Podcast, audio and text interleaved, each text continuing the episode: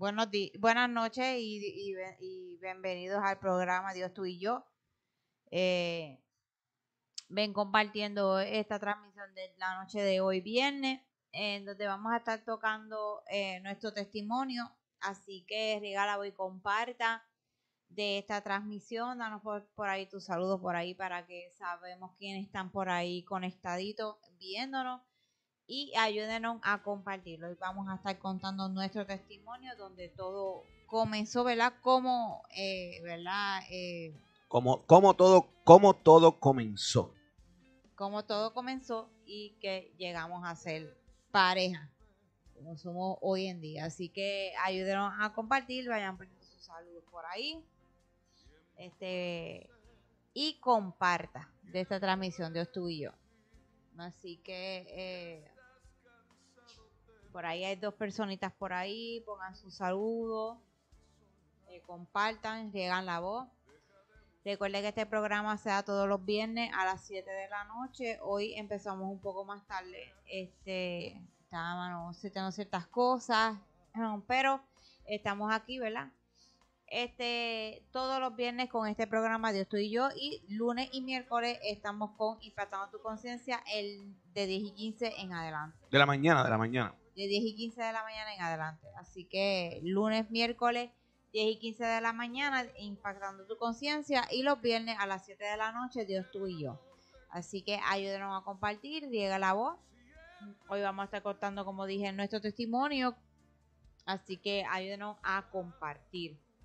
Quiero que todos eh, nos ayuden a compartir para que más parejas puedan escuchar este testimonio. Yo sé que va a ser de bendición para todos los que vayan a estar escuchando este mensaje o que lo vayan a estar escuchando luego.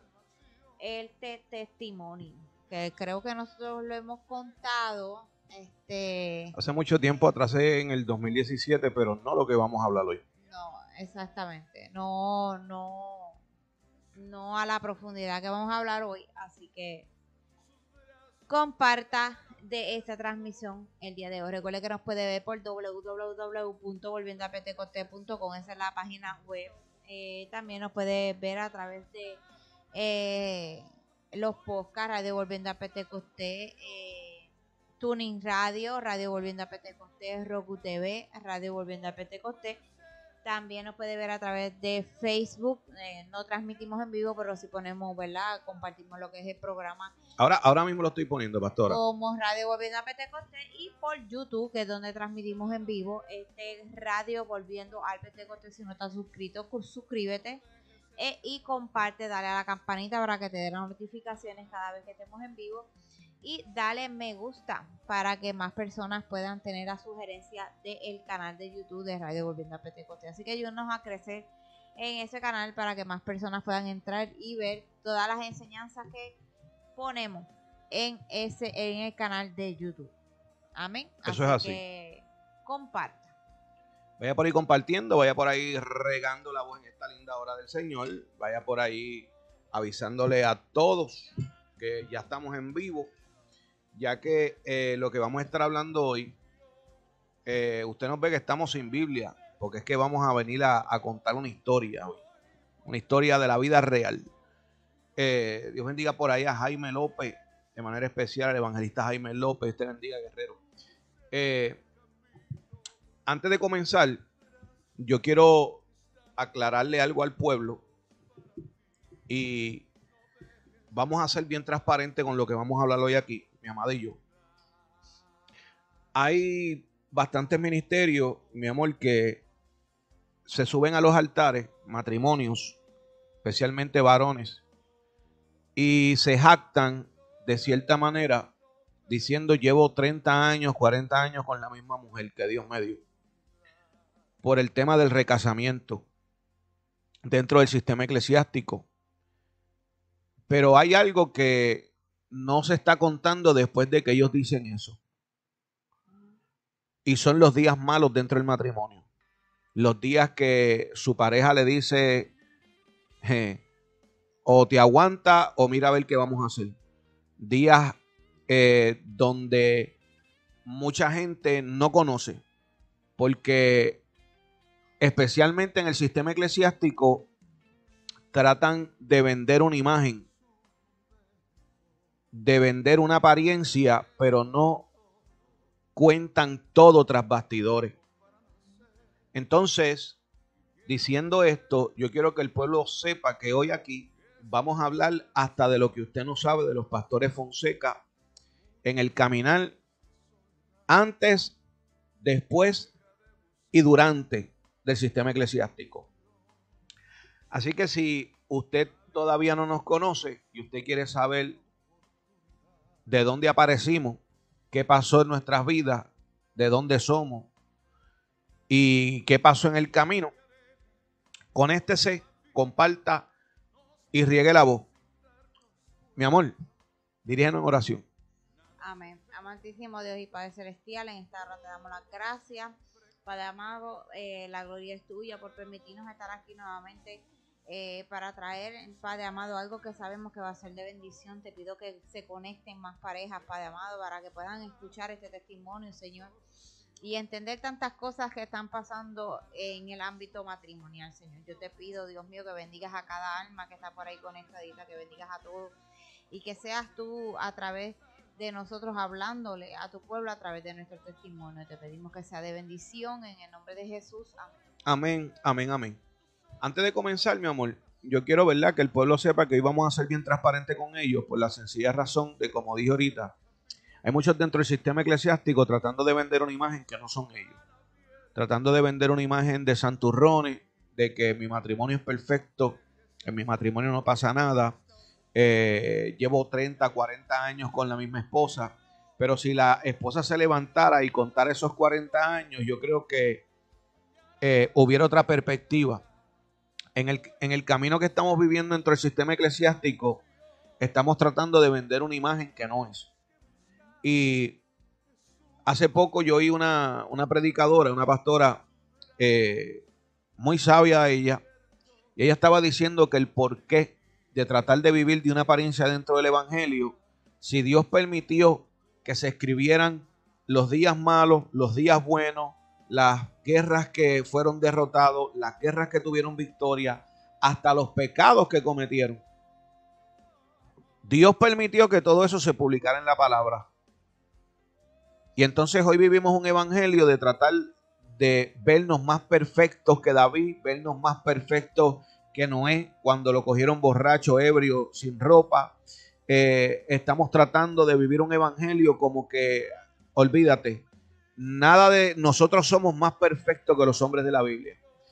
Y hoy nosotros vamos a estar hablando y siendo bien abiertos con un pueblo para que el pueblo entienda lo que, lo que hay dentro de un matrimonio eh, que lucha todos los días dentro de esta carne.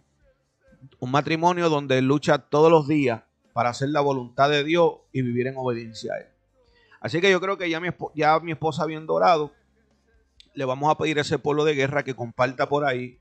Eh, compártanos en sus páginas de Facebook, en su muro, en inbox, por WhatsApp, por mensaje de texto, por Instagram. Trate de que hoy lo que vamos a hablar aquí impacte en muchas plataformas, porque es necesario que el pueblo oiga lo que hoy vamos a hablar aquí, como nuestra vida de impío, nuestra vida de conocer a Dios y nuestra vida durante el ministerio. ¿Quién empieza? ¿Empiezo yo? ¿En serio? bueno, yo creo que usted miró por ahí, ¿verdad? Usted miró por ahí el, la promoción. Usted está viendo por ahí todas esas fotos que usted ve por ahí en esta hora. Ahí hay fotos desde, desde el día que nos conocimos etcétera, etcétera, etcétera. Usted lo está viendo ahí. Todo esto comenzó en 1992, ¿verdad que sí, mi amor? 1992. Eh, me acuerdo que fueron los días de comienzo de clase en la escuela de Bayamón, en la Tomás Seongay, eh, donde era bien difícil, pastora, ¿verdad? El estudiante que pudiera entrar a la vocacional en los años 90 era como entrar a una, a una universidad eh, privilegiada. Eh, eh, eso entre, ¿verdad? Eso es un decir porque para tu entrar a la vocacional a estudiar, tenías que tener por lo menos un promedio de 3 puntos, 3.0 más, algo así. Dos puntos en Dos, una C alta en adelante, ¿verdad? Si tú no tenías una C más en adelante, tú no cualificabas. Yo era un estudiante de D y mi esposa también. Y tuvimos unas madres que siempre legislaron por nosotros. Y ambas madres, la mamá de Cindy eh, y Beth, eh, que la conocemos de cariño como Tata, eh, y mi mamá, Ibe también, son tocayas, las dos, las dos Ibe, pelearon para que nosotros fuéramos eh, recibidos en la Tomación Gay y que nosotros pues pudiéramos cumplir un sueño de tener unos estudios con una preparación para algo que nos gustara. de mi parte, este, no, en donde yo yo vivía, ¿verdad? Este, súbale, súbale. Donde yo este, vivía, había una señora que le dicen Gude, no me acuerdo el nombre de ella exactamente, este, y ella era bien amiga de la directora de vocacional. Este, y pues, como yo no era una buena estudiante. Un poquito. y, y yo no quería ir a, a la Cervantes, pues mami habló con ella y ella pues legisló por mí para que yo pudiera entrar. Este, eso sí, pues me, me, me colocaron en un taller este donde era de hombres, pero era porque así era la única forma que podía entrar. Mi esposa entró a tapicería y yo entré a hojalatería y pintura. Eh, pero no vamos a entrar en una base académica, sino que vamos a entrar un poquito más en, lo que vamos a hablar de nuestro testimonio. Yo me acuerdo que allí en la escuela, en la Tomación Gay, y santo, a, mí se me olvidó algo aquí, mi amor, pero yo me acuerdo que en la Tomación Gay había una, habían dos plazas, dos placitas donde nos parábamos todos los estudiantes y en la placita del medio fue donde yo vi por primera vez a Cindia Beth Ramos Aldebor. Poderoso es Dios. Mientras él busca esa foto, que no sé por dónde la consiguió, este, esa placita era frente, la que estaba frente al comedor. No, la que, está la que estaba frente a la, a la calle, sí. Este, y todo, ¿verdad? Los que están por ahí, por ahí a veces se conectan todos los, que estudiamos con nosotros. Eso es así. Este, pero, anyways, este, como bien él dijo, todo empezó en 1992, donde entramos a la escuela Tomás Segungay en Bayamón, y todo el que sea de Puerto Rico sabe de esa escuela. Súbale, mi amor. Y este. No, las, tengo ahora mismo, pero seguimos por ahí. Y él está diciendo que había una, habían dos placitas. Habían dos placitas, sí. Y en una de esas fue donde él me vio a mí por primera vez. Yo la vi allá por primera vez, a mi amada esposa, la vi por primera vez allí. Eh, fue como de estos amores platónicos cuando tú ves a alguien y te gusta, pero era algo inalcanzable para mí, porque en aquel entonces tú conocías quién era la nena de papi y mami. O sea, en cuestión de sentido económico, ya sea por la manera de vestir, los maones que se ponía, eh, los tenis, etcétera, etcétera, etcétera. La cuestión de todo esto, que por primera vez yo la veo a ella, y eso fue como un impacto. ¿Qué le pasó a usted, pastora, cuando usted me vio a mí? En el 1992. Eh, él, él, era un muchacho bien tímido. Eh, en esa época y yo era muy um, podría decir muy no era que era era tímida pero era muy reservada y rara era con la persona que yo hablara y pues me tenían un término no muy bonito verdad que no lo puedo decir aquí pero no era que era eso era simplemente que pues era muy era una persona muy reservada muy callada no rara era la persona por la cual yo podría eh, comunicarme. básicamente. Usted se imagina, usted que nos está viendo, entraron muchos por ahí y se fueron dos o tres. Eh, yo sé, pastora, que cuando nosotros lleguemos al área del matrimonio, muchos ministros se van a sentir abochornados. Muchos ministros van a sentir vergüenza ajena por ellos mismos, no por nosotros, por ellos. Y cuando lleguemos a esa parte voy a explicar por qué. Pasó 1992 al 93, grado 10. 1993, 1994, grado 11. En grado 11, eh, yo era una persona que la cara que yo tenía no era una cara de esas caras que tú le caes bien a todo el mundo. Y había muchos muchachos que yo le caía mal. En, grado 11, eh, yo tuve un percance en la escuela donde tuvo una problemática donde entre varias, varios estudiantes me dieron una pela y me mandaron para mi casa.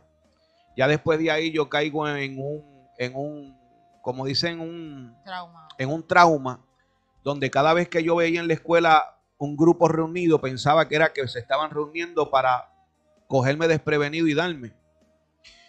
El trauma fue tanto que mi mamá me tuvo que sacar de la escuela. Eh, porque ya yo no podía, me ponía nervioso cada vez que veía un grupo de 5, de 10, me ponía nervioso. Eh, me sacaron de la escuela, me voy a la escuela de, de, Rexville en Bayamón, a estudiar los sábados para terminar mi cuarto año. Termino mi cuarto año en escuela sabatina en Rexville. Mi esposa se quedó estudiando en la vocacional. Ella siguió una vida normal allí, estudiando. Luego de eso, yo siempre tuve los sueños de terminar mis estudios de hojalatería y pintura, porque yo quería mi diploma, yo quería graduarme, yo quería tener algo por la cual yo había ido allí. Eh, cuando yo termino de coger las clases sabatinas, regreso nuevamente, mi mamá habla nuevamente con la principal de la vocacional, eh, de Jesús, que era bien amiga de mi mamá. Eh, y ella pues decide cogerme para atrás pero en ese año habían aumentado los créditos de las clases. Y me faltaban dos créditos. Eh, perdón, me faltaba un crédito que era eh, la clase de eh, Historia de Estados Unidos y me ponían a coger el, el, el taller hojalatería y pintura. Me acuerdo que cuando yo regreso para atrás fue como si no hubiese pasado nada. Porque cuando yo regreso para atrás, caigo con todos los que comenzaron conmigo en grado 10, que ya estaban en el primer eh, semestre de grado 12, donde se supone que yo estuviera, primer semestre en grado 12 con todo el mundo. So, cuando yo entro para de vuelta a la vocacional, yo entro a estudiar un crédito y el taller. Ya al mediodía yo me iba para la, para la, para la práctica, que siempre ya en el cuarto año, de mediodía para abajo, te mandaban a ejercer lo que tú estabas estudiando en algún lugar que fuera un taller de hojalatería y pintura, dependiendo del taller que estabas cogiendo, para hacer las horas de práctica y poder graduarte y coger el diploma de lo que estabas estudiando. Para hacer el cuento corto, en todo ese tiempo que pasó, eh, llegó el día de la graduación y a mí la principal me dio el privilegio de graduarme con todos los que yo comencé. Y en esa graduación estaba mi esposa también porque comenzamos en el mismo tiempo. Incluso tenemos la misma edad. Lo que nos diferencia son como algunos 6, 8 meses nada más de diferencia que nos llevamos. Eh, en la graduación, yo cuando regreso para atrás para la vocacional, ella todavía estaba allí. Yo la seguía mirando. Pero nunca, en los años que estudiamos, nos dirigimos la palabra. Nunca nos hablamos, nunca fue un hola, ¿cómo está? qué es lo que hay, nada, ni compartir libros, ni nada, ni asignaturas, ni nada. Solamente era, eh, nos veíamos en así. ¿Sabes? Él me miraba, yo lo miraba, él bajaba la cabeza y yo igual y seguía andando. Tal vez por la mente de él pasaban muchas cosas, yo por mi mente me pasaban muchas, pero nunca tuvimos este de, de, una convivencia y de compartir para, bueno, para ni tan siquiera saludando. Solamente eh, sabíamos quiénes éramos, pero... De vista. De vista, pero no era que... que ni un hola. Eso es así. Eh, el día de la graduación, yo me acuerdo que cantó Anthony, eh, un gran amigo de nosotros, que también se graduó con nosotros. Eh, mucha gente del ambiente secular lo, conoce, lo conoce a él, que Anthony, La el, el- la máquina, el del grupo de merengue La Máquina. Eh, él estudió con nosotros y ganó muchos talent show en la vocacional, una voz privilegiada. Eh, hoy por hoy, pues todavía lo- no- nos mantenemos en contacto, lo tenemos en nuestra página de Facebook, tenemos muchos contactos de, de- de nuestra high, que hoy por hoy sabe quiénes somos nosotros y nos escriben, ¿verdad? Cada rato que están contentos, que somos ejemplo para ellos, que qué bueno, que las cosas que Dios está haciendo en nuestras vidas. Eh, y me acuerdo que ese día, cuando se acabó la graduación, eh, mi esposa fue con su mamá. eh, y mi esposa, cuando la graduación termina, yo estaba bien nervioso. Usted sabe cuando uno está como que es ahora o nunca. Es ahora o nunca. Y ese nerviosismo encima. Y yo con el ahora o nunca de ir donde ella y saludarla y, y- por lo menos decirle felicidades. eh, era lo que yo estaba buscando. Mis papás estaban allí ese día. Mi papá, mi mamá, eh, mi hermana estaban allí ese día. Y mis papás pues me dieron una crianza, eh, una crianza con una base sólida cristiana y siempre me enseñaron en esa área a respetar y que si yo iba a tener una relación con alguna muchacha, que era una relación en serio, no para pasar el, el macho con, con ella. Y yo pues no, ahora o nunca, pero no me atrevo porque mi papá me enseñó que si voy a hablar con una muchacha no es para relajar, es porque tengo que estar seguro, porque con los sentimientos de las damas no se juega. Eso siempre mi papá me lo inculcó.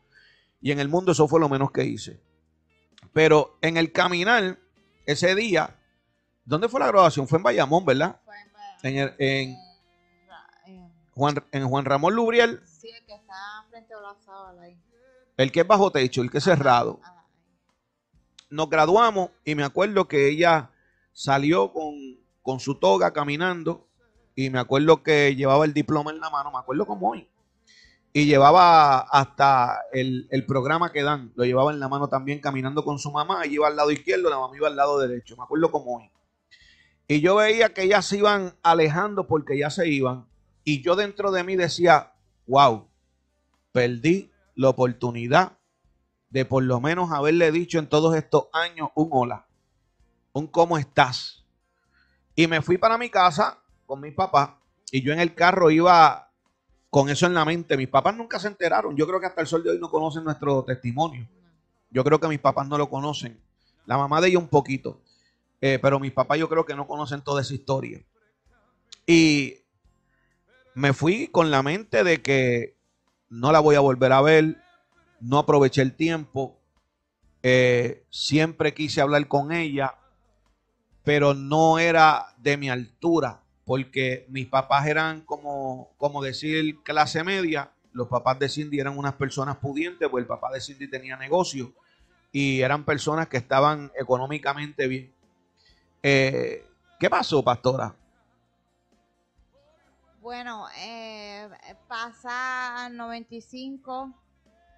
Este, yo empiezo a estudiar en, en la escuela que está en Bayamón de, de estilismo, ¿Cómo se llamaba?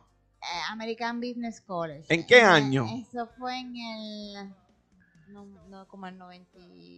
Rápido que salimos de, de vocacional. So, 90. 96. El verano empezamos ajá, no, 90 y algo. 90 casi terminándose en 95. Ok. Sí, porque eh, fue rápido. Mire, escucha bien esto. ¿Dónde usted estudió? American Business. American Business College en Bayamón, al lado de la iglesia católica, a una calle de la plaza de Bayamón. Ajá. Ahí, ahí, ahí fue que yo empecé a estudiar ahí, que incluso mi mamá dijo, nena, pero que en vez de cogerte un break, bla, bla, bla, pero yo me antojé y eh, quería estudiar ahí. Y casualmente, que no le digo casualmente, él también comienza ahí, pero no, sinceramente yo me vine a enterar que él estudió ahí En el 97. estando juntos. Eh, Ya, ya siendo casado fue que yo me enteré que él eh, había estudiado ahí. Y, y yo me quedé como que, what? Yo nunca lo vi. Yo, Yo nunca lo vi. usted- pero no nos vimos porque usted empezó en el 96. Tal vez cuando yo entré, cuando tal vez cuando yo entré y usted se estaba graduando, pues las clases ahí lo que duraban creo que era un año, dos años, algo así. Un año y pico. Un pero- año y pico. Sí, pero eh, es, yo no lo terminé. Me Yo tampoco. un mes. Me faltaba un mes para terminar. Este, Lo mismo. por ciertas situaciones de mi casa, pues yo decidí salirme. Este, la cuestión es que, que luego de ahí, ¿verdad? Yo no, desde que nos graduamos, pues yo no supe más nada, yo, yo creo que absolutamente de nadie. Y estuvimos casi encontrándonos porque en el 97 yo me busqué un caso, yo me busqué un caso en el 97 en Puerto Rico, me busqué un caso que me pusieron cargos de vehículo hurtado, amenaza de muerte, intento de asesinato, ley 54 y daños a la propiedad. Y era bien bueno, bien bueno. Yo, eso se enteró ahora. Ahora mismo se enteró y soy ahora. ¿Verdad que sí? Se acaba de enterar. Mira, veamos, me pone visca. Y me dijeron, tienes dos cosas. El caso lo vamos a ganar en corte. Pero tienes que someterte a una social para que te bajen la fianza al 10%. Porque te estamos dando 10 mil de fianza con los cargos que tienes. Y me acuerdo que la social que me tocó me dijo, tienes dos opciones. O irte a trabajar o irte a estudiar. Y como siempre mi pasión fue jalatería y pintura y estilismo, barbería y estilismo, pues yo le dije a ella, pues mira, ¿sabes qué? Yo me voy a ir a estudiar. Y me fui a estudiar. ¿Y a dónde me tocó estudiar? En American Business College, barbería y estilismo. O sea que siempre nuestras vidas estuvieron cruzándose, Ajá, pero sin vernos. sin vernos. Tal vez hasta cruzábamos por la misma calle y ni nos veíamos.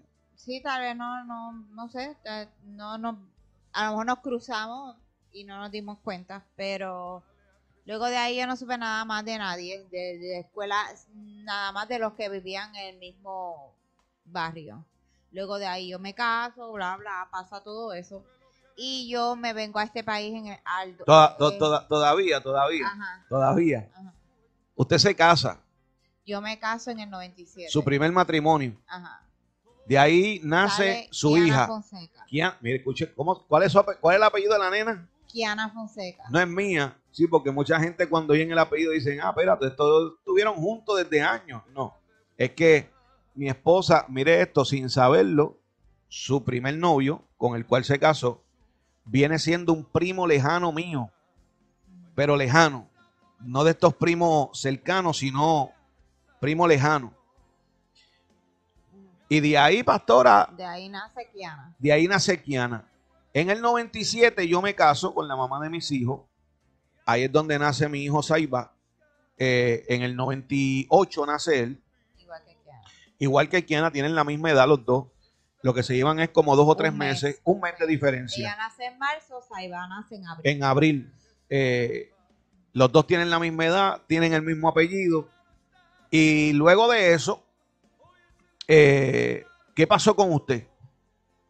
Luego que se, no vamos a mencionar nombres de nuestras parejas, ni nada en absoluto, ni ciertos puntos que no vamos a tocar, porque Eso no, cosa. son cosas, ¿verdad? Aparte que, que, que al sol de hoy, pues cada uno tiene sus vidas.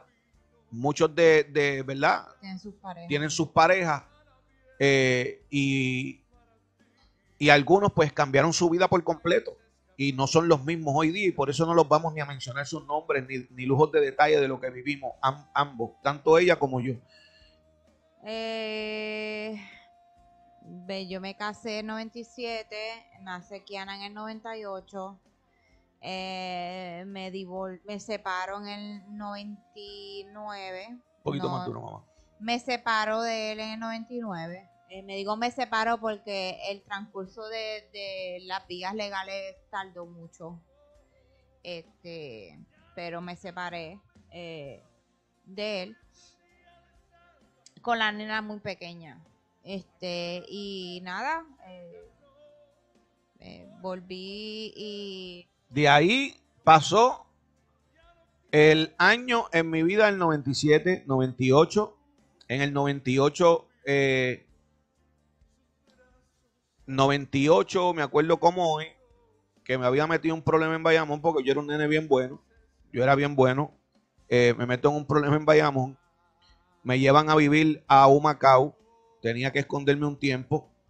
De Humacao en el 98, de ahí salgo de Humacao de regreso a Bayamón. De ahí tengo el, privilegio de que mis papás me ayudaron a comprar una casa, eh, la cual estaba a mi nombre. Y estuve viviendo en Toalta High. Compré casa en el año 99 en Toalta High. Eh, yo sé que esto lo va a ver después por ahí uno de mis vecinos de al frente de Toalta High, que nos conocimos desde que tenemos como seis años de edad. Es una persona que trabaja con la farándula. Eh, tú lo conoces. No lo llegaste a ver cuando fuimos, pero lo conociste por, por foto, que yo me fui a encontrar con él. Eh, a nuestro gran amigo, sí, porque es amigo de nosotros, lo queremos un montón. Mis papás lo quieren a él como si fuera hijo también. a Samuel Verdejo, mejor conocido como Sammy Grayskull en, el ambiente del género urbano, ya que él es uno de los guardaespaldas más famosos en, la isla de Puerto Rico, eh, y era mi vecino de al frente. En el año 2001, en el año 2001, yo seguía por ahí en mis andadas y ya no era, ya yo me había enfriado en Bayamón, pero ahora me había calentado en otro lado. Y me acuerdo como hoy que mi mamá un día me llama, ya mi mamá estaba viviendo por acá en los Estados Unidos y me dice, tuve un sueño donde perdí, te quitaban la vida, te veían en una caja de muertos, por favor sal de la isla, perdón, por favor sal de la isla, ven para acá, vende todo lo que tengas que vender. Y me acuerdo como hoy que en el año 2001, julio 5 del 2001, me mudo para la Florida.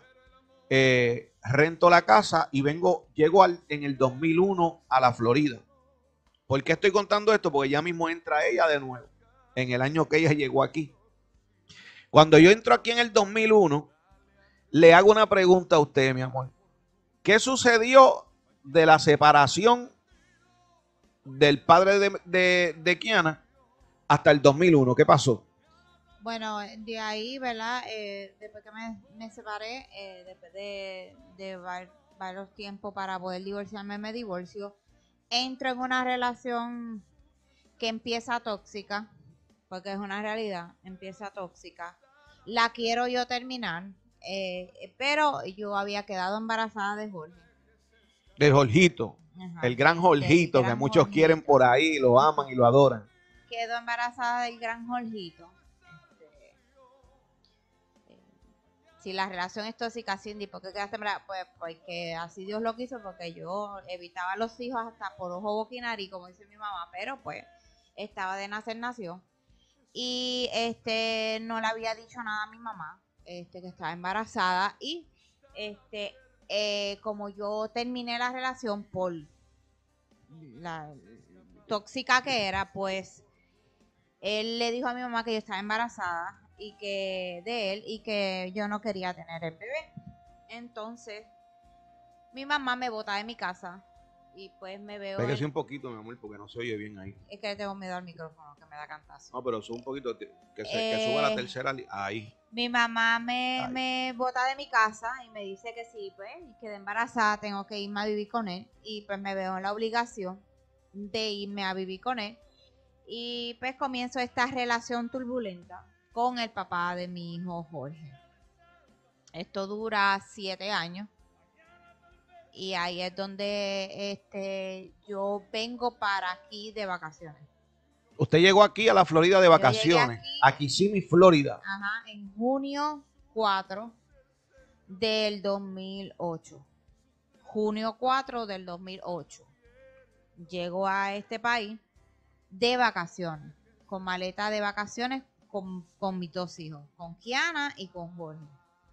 Llego de vacaciones, yo le he contado muchas veces aquí, estaba en unas depresiones y qué sé yo, que me sacan de Puerto Rico para despejarme y estuve, supuestamente me iba a quedar un mes, porque yo llegué en junio, cumplí los 30 años aquí y tenía que regresar como el 6 de julio, después de mi cumpleaños, por ahí. Eh, y pues ahí eh, hablo con mi papá, eh, le digo las situaciones que tengo, que no quiero regresar. Este, y, y mi papá me dijo que me quedara y me quedé. Eh, abandoné casa, carro, Todo. Usted, usted tenía casa propia, tenía Tenía cas- casa. carro propio en Vega Alta, ¿verdad? En Vega Baja. En Vega Baja. Y usted Dejó la casa, Todo, dejó todo. carro y él se quedó con todo. Como el barbarazo. Sí, se quedó eh, básicamente con todo. Este, como no había matrimonio, porque nunca me quise casar con él, y es una realidad. Solamente convivieron, nunca se casaron. Solamente convi- convivimos siete años, pero nunca nos casamos. Este, pues yo me quedé aquí, So, usted llega a Kissimmee, Florida, 2008. 2008. Ahora yo en el transcurso del 2001 que llego, pasan muchos percances en el matrimonio. eh, y en el 2006, 2006, comienzo yo,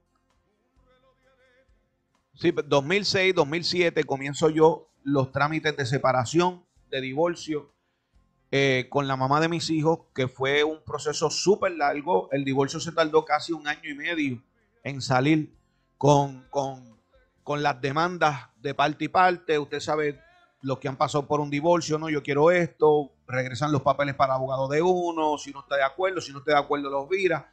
Y estaba esa papa caliente por un año y medio hasta que pudimos llegar a un acuerdo. Y el divorcio salió casi en el 2000, sí, como 2000, como dos, yo no me acuerdo muy bien para qué año fue que salió el divorcio.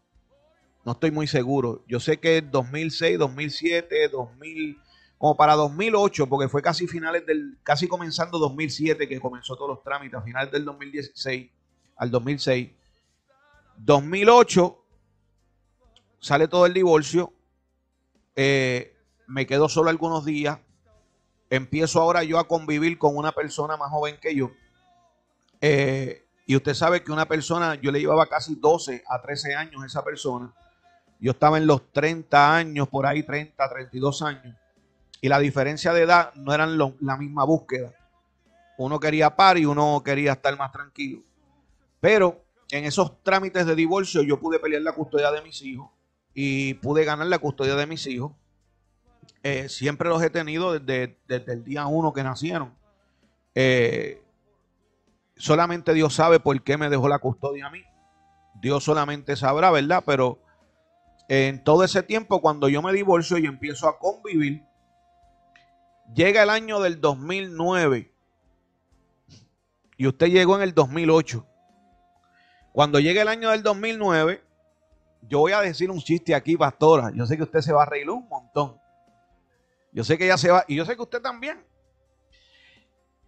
Para eso del 2007 por ahí fue que salió Facebook, ¿verdad? No sé. Más o menos 2006, 2007, algo así. Por ahí, por ahí, salió Facebook. Entonces, en el trabajo que yo tenía, yo oía a todos los compañeros que solamente hablaban de Facebook. Mira que yo encontré a fulano de, de la escuela que no sabía de él hace 20 años y lo encontré en Facebook. Y para aquí, para acá. Y, y yo decía, Facebook, Facebook. So, eso es un libro de caras. Porque por ese tiempo yo no estaba tan tecnológico. Cibernético. Yo no estaba tan cibernético como ahora. Y yo decía, eso es un libro de caras. Eso tiene que haber un libro que tú vayas a la biblioteca, pidas el año o el pueblo o el país y me imagino que ahí uno los encuentra. Usted puede creer que yo fui a la biblioteca de Leyland y yo le dije, estoy buscando el libro de Facebook. Porque me dijeron, yo le dije, I don't know that you have it, but I'm looking for the for the book and the name is the Facebook. I'm looking for friends, I'm looking for family, I'm looking for a lot of people that I need, you know, meet again. I don't see a lot of people for a long time ago. So that is possible that you told me that you have a the book uh, Facebook. La señora se empieza a reír la carcajá. Y yo sé que usted también se está riendo. Y ella me decía, no tenemos ese libro, tú me estás hablando de la aplicación de Facebook. Y yo le decía a ella, yo no sé de qué tú me estás hablando, yo sé que es Facebook. O fue en el 2007 por ahí. En el 2009, en el 2009, deja el bullying, no me haga bullying, Lidia. En el 2000, no, yo, yo me imaginaba ellos pasando páginas, yo en la mente mía una película en el trabajo, ya, esa gente, imagino que pasaron la página, mira fulana, le encontré, porque decía, mira, encontré a fulana en Facebook y le escribí, yo decía, pues el libro tiene que tener las caras, la dirección, todo un update de las personas. Esa era la movie que estaba en mi mente con Facebook. No se rían. En el 2009, con la pareja que comienzo a convivir, es una muchachita, eh, yo tenía... Tú tenías que tener como 31, porque yo cumplí los, 30 aquí en el 2008. Eh, le digo ahora, yo tenía 31, 31 años de edad y con la persona que empecé a convivir tenía 19 años de edad. Eh, y era pues más cibernética que yo por la edad que tenía. Ahí es cuando ella me dice, no, Facebook es una aplicación. Y ella me baja la aplicación, me enseña a preparar la aplicación, yo la pongo. Y ahora empiezo yo a navegar en Facebook en el 2009. Y decía, diache, esto está tremendo, encontré a fulano, a mengano, diache, y la movie que yo tenía en la mente, que eso era que un libro. ¿Qué pasa? Cuando yo comienzo a trabajar en, en uno de los trabajos que era para el City, eh, con contrato, el City le daba contrato a la compañía con la que a mí me cogieron para trabajar. Eh, me acuerdo como hoy que yo dije, espérate, si han aparecido tantas personas que yo conozco, tiene que haber una página de la clase graduanda del 95 de la vocacional. Y ahí es donde yo voy a buscar a Cindia, que no sé de ella desde el día de la graduación.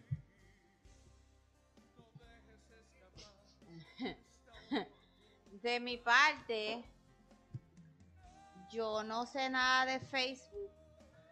Yo, yo, siga, siga por ahí porque yo le voy a hacer una maldad a usted ahora, pastora. Eh, de mi parte, yo no sabía nada de Facebook porque como bien le dije, mi relación era tóxica, so yo no podía este, hacer nada de eso.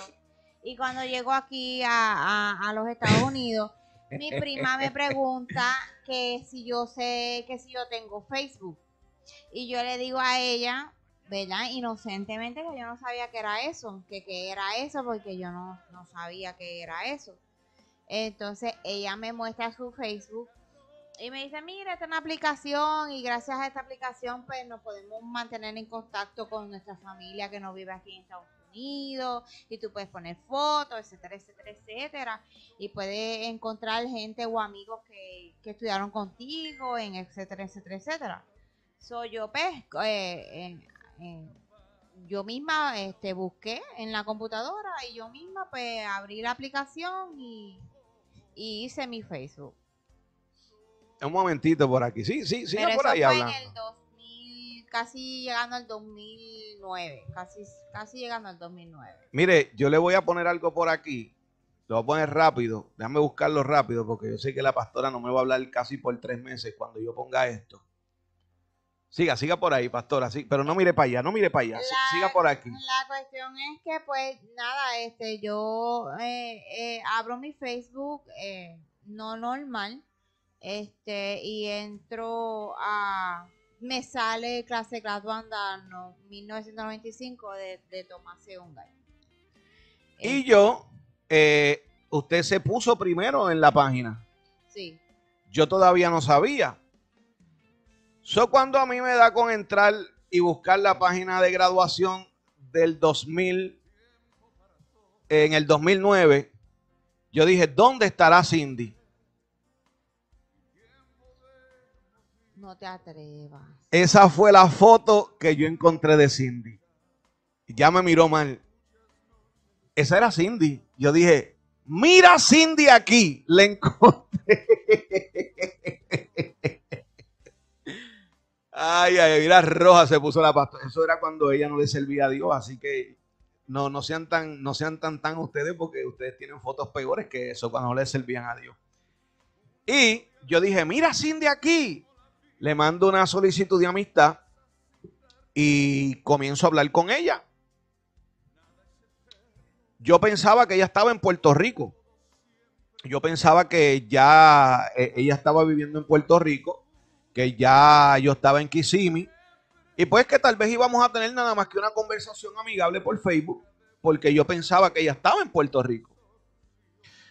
So, cuando usted sabe que usted a veces manda friend request y a veces se tardan en contestarle 3, 4, 5 días. No, yo mandé el friend request y ahí en cuestión de segundos, ¡prap! me aceptó la.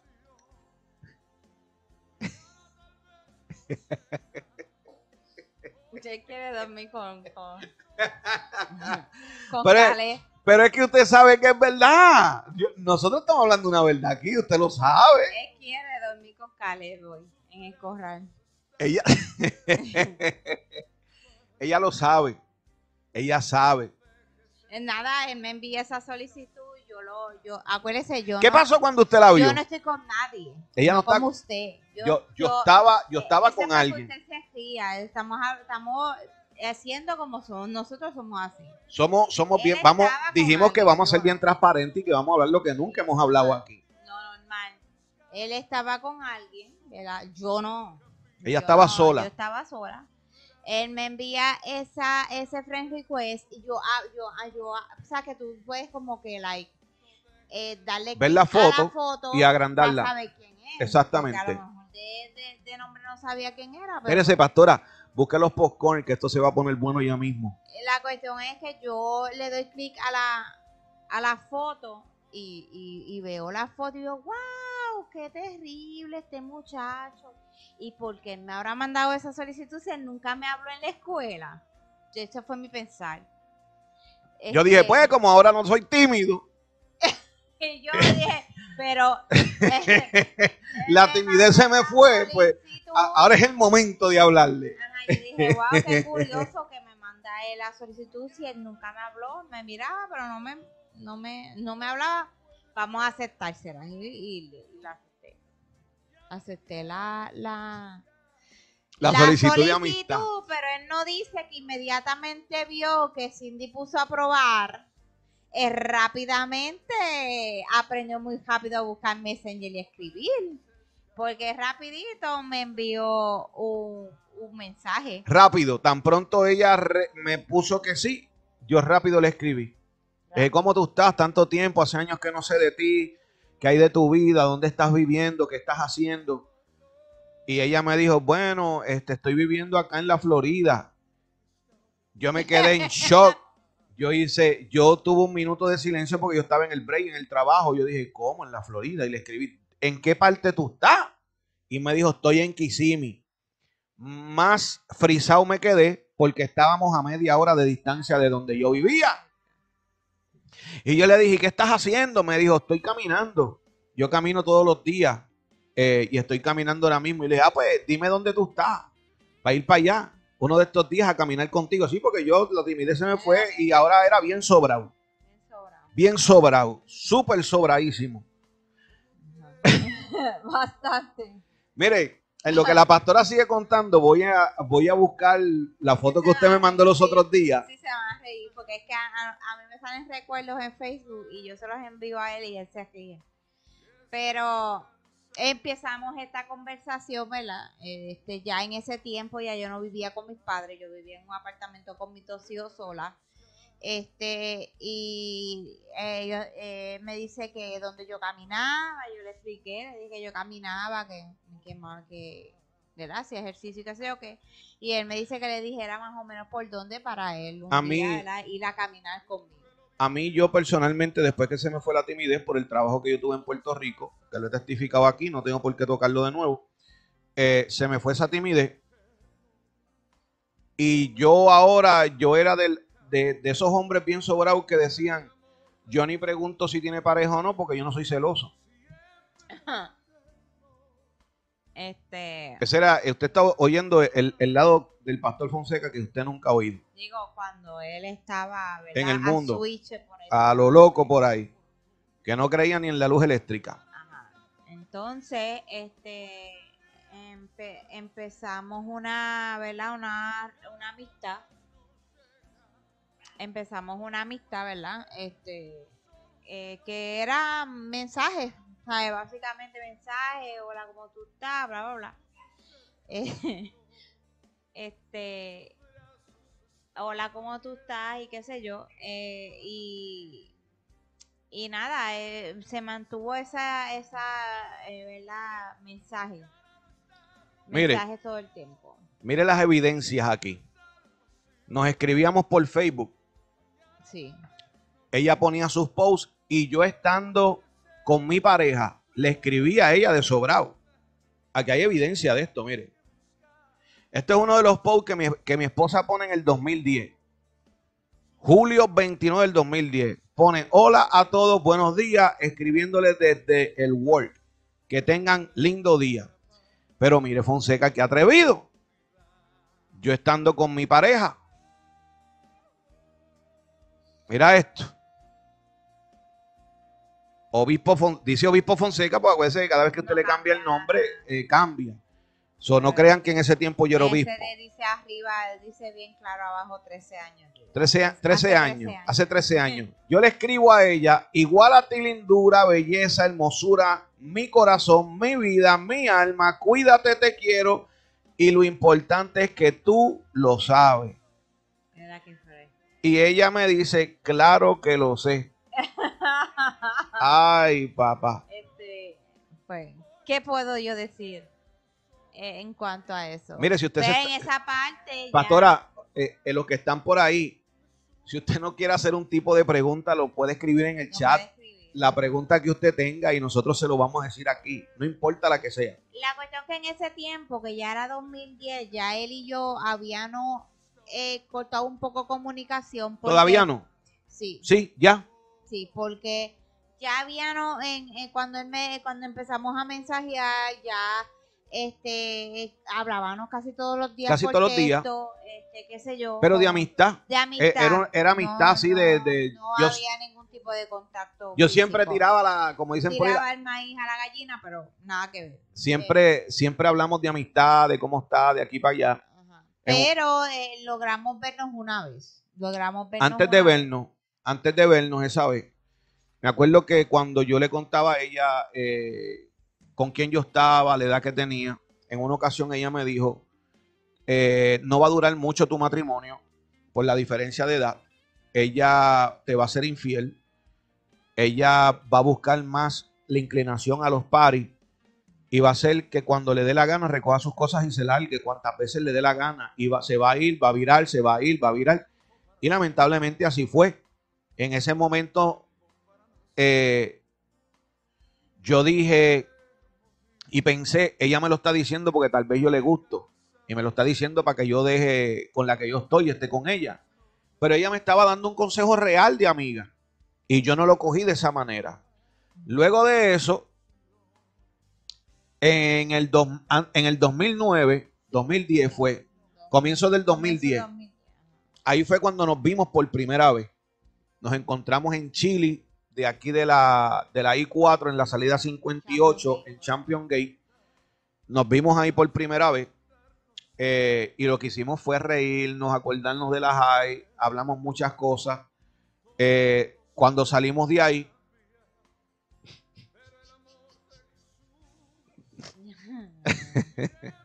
Acuérdense, yo estaba sola. yo no, Él no. ella estaba sola. Ya a mí la timidez se me había ido. Ella empieza a caminar y se va al frente mío caminando porque ya nos íbamos. Yo en mi mente, mientras la veía caminar, me acordaba de el 1995 cuando ella se fue caminando y no la volví a ver hasta el 2010. ¿Cuántos años pasaron? 95, Diez- 2005, más o menos cuánto. Díganos por ahí, ¿cuánto tiempo pasó? como Es- 11 años. Escríbanos ahí en el chat cuánto tiempo pasó del 95, no más, del 95 al 2010.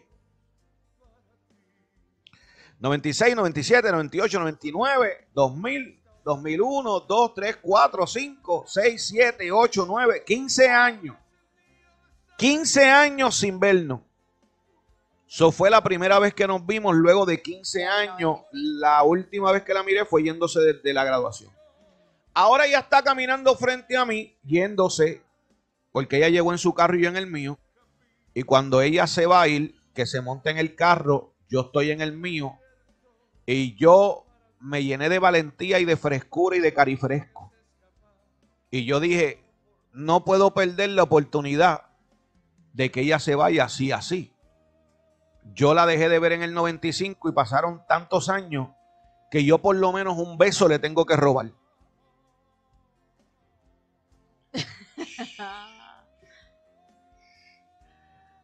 Y me acuerdo que cuando ella se estaba yendo, yo me paré en el medio de la carretera.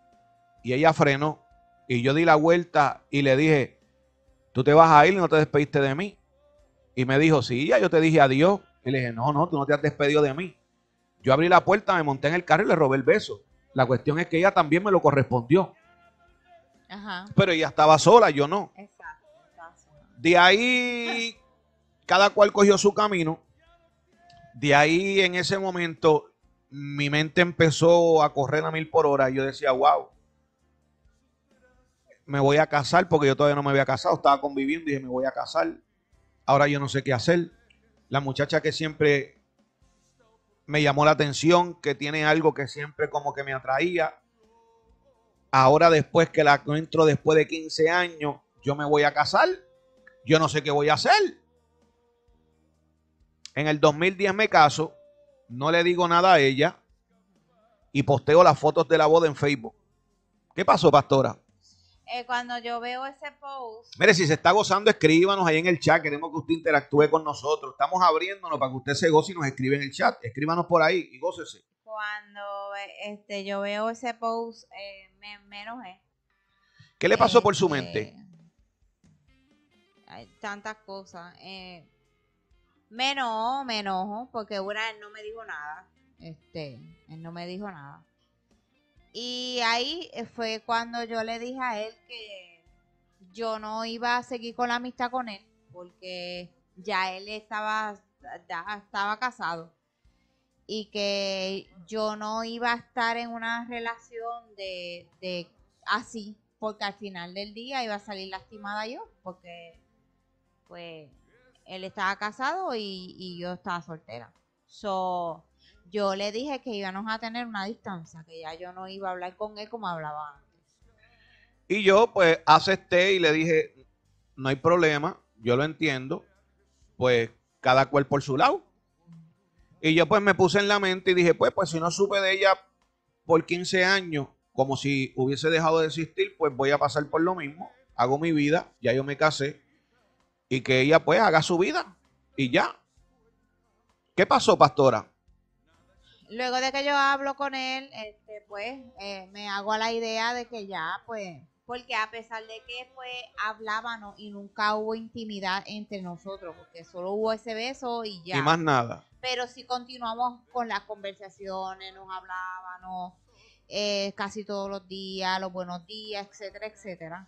Este, y ya eh, por eso fue que yo corté, porque ya habían sentimientos envueltos y yo no quería, ¿verdad? Eh, eh, la que, ¿sabes? Sufrí. Y este, pues nada, me hago a la idea, dejo de escribirle. Yo creo que yo hasta lo bloqueé de- Ella me bloqueó, del teléfono, yo creo. ella me bloqueaba y me desbloqueaba. Ajá, entonces. ¿Qué pasó de la, este, qué pasó de la noche a la mañana? En diciembre 3 del 2010, yo me caso con un muchacho, ¿verdad? Este que básicamente acababa de conocer. Básicamente acababa de conocer. Eh, comencé la relación. Yo me puse muy rebelde. Porque yo me había casado. a- aparte, de- pues, después de que pasó eso de que él se casó, sé yo, yo me puse bien rebelde, no quería saber de nada, no quería saber de absolutamente ningún, nada, de nada.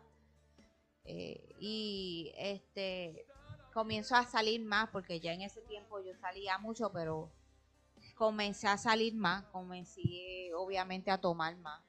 Eh, y eh, conozco a este muchacho en la parada de guagua donde Jorge cogía la guagua porque Jorge estaba, en un. Jorge estaba en un, en un internado, en un internado en San Agustín para niños sordos y yo lo tenía que llevar y recoger a esa eh, parada de guagua y conozco a este muchacho y este muchacho intentaba hablarme pero yo no quería saber absolutamente de ningún hombre, siendo bien sincera y mi mamá es testigo. Y mi mamá me dijo, mira, ese muchacho te mira y te mira y te mira y tú no le haces caso. Y digo, porque whatever. Pues yo estaba así, no quería saber de nadie, viene a ver, no me interesa, no vale la pena, no me voy a envolver con nadie. Pero nada, se surge la relación, surge la amistad con el muchacho, surge de que pues él dice que, quiere algo serio conmigo, bla, bla, bla. Y yo por enojo, por venganza, por etcétera, por tonta, eh, me caso con, con él en diciembre 3 del 2010. Ahí, y lo publico en Facebook. Ella publica las fotos de boda tal y como yo lo hice también. Yo estoy en el trabajo, en el mismo trabajo, y cuando estoy en el break entro a Facebook y me da con buscarla a ver si me había desbloqueado y me había desbloqueado.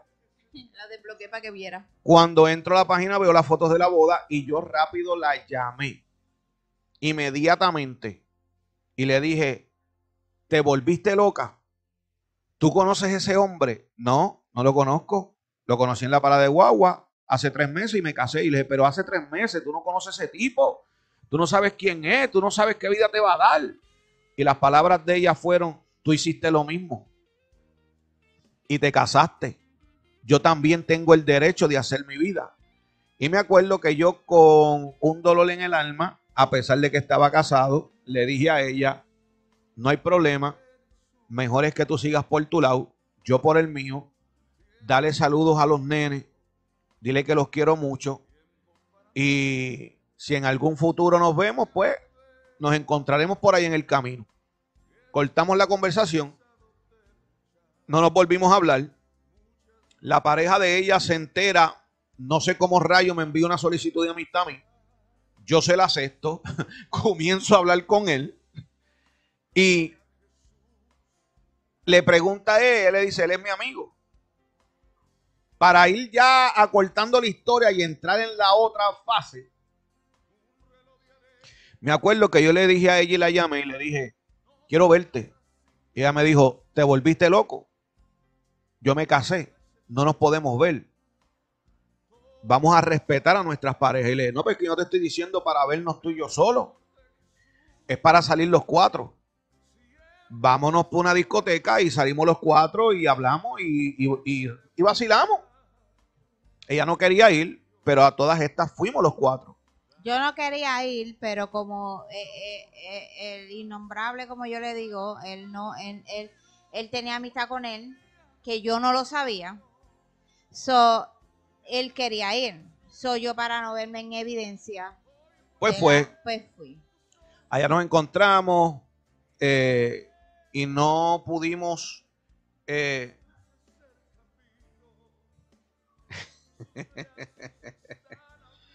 Ay, santo. Va, por el besito robado. Está bien, está bien. Ah. Tranquila, siga, siga, ya mismo nos alcanza.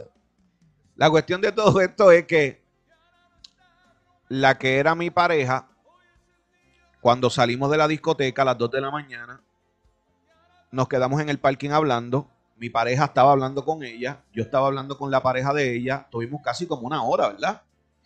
En el parking, a dialogando. Cuando nos despedimos, yo me monto en el carro. La que era mi esposa en ese entonces me dice, eh, ella me mencionó que tiene una hija que se llama Kiana Fonseca y tú no me habías dicho que ella es tu baby mama. Y yo le dije a ella, ella no es mi baby mama, ella es una amiga. El papá de la hija de ella tiene mi mismo apellido. Y ahí ella me dijo, ¿sabes qué? Yo soy mujer y yo conozco cuando una mujer intercambia miradas con un hombre. Ella está enamorada de ti y tú estás enamorada de ella. ¿Por qué no me lo dice? Yo cojo mi camino y haz la vida con ella. Y yo le dije, te volviste loca, yo no tengo nada con ella, somos amigos. A mí no me gusta esa mujer. Ahí se quedó todo. De ahí no volvimos a saber nada desde, ese último día. De ese día de la discoteca no volvimos a vernos, no volvimos a hablarnos, no volvimos a saber nada el uno del otro. Cortamos totalmente todo tipo de contacto, todo tipo de llamada, todo tipo de mensaje de texto, cortamos todo. Eso fue en el 2010. Luego de ahí, llega el, año 2013, donde yo tuve las tres accidentes en el mismo año, que es por la condición que estoy hoy. Eh, tuve tres accidentes en el mismo año, en el 2013. Llega el 2014, ahí es donde pierdo todo. en principio de 2015 por ahí es cuando me quedo en los hoteles aún con la pareja que tenía en ese entonces y mis hijos.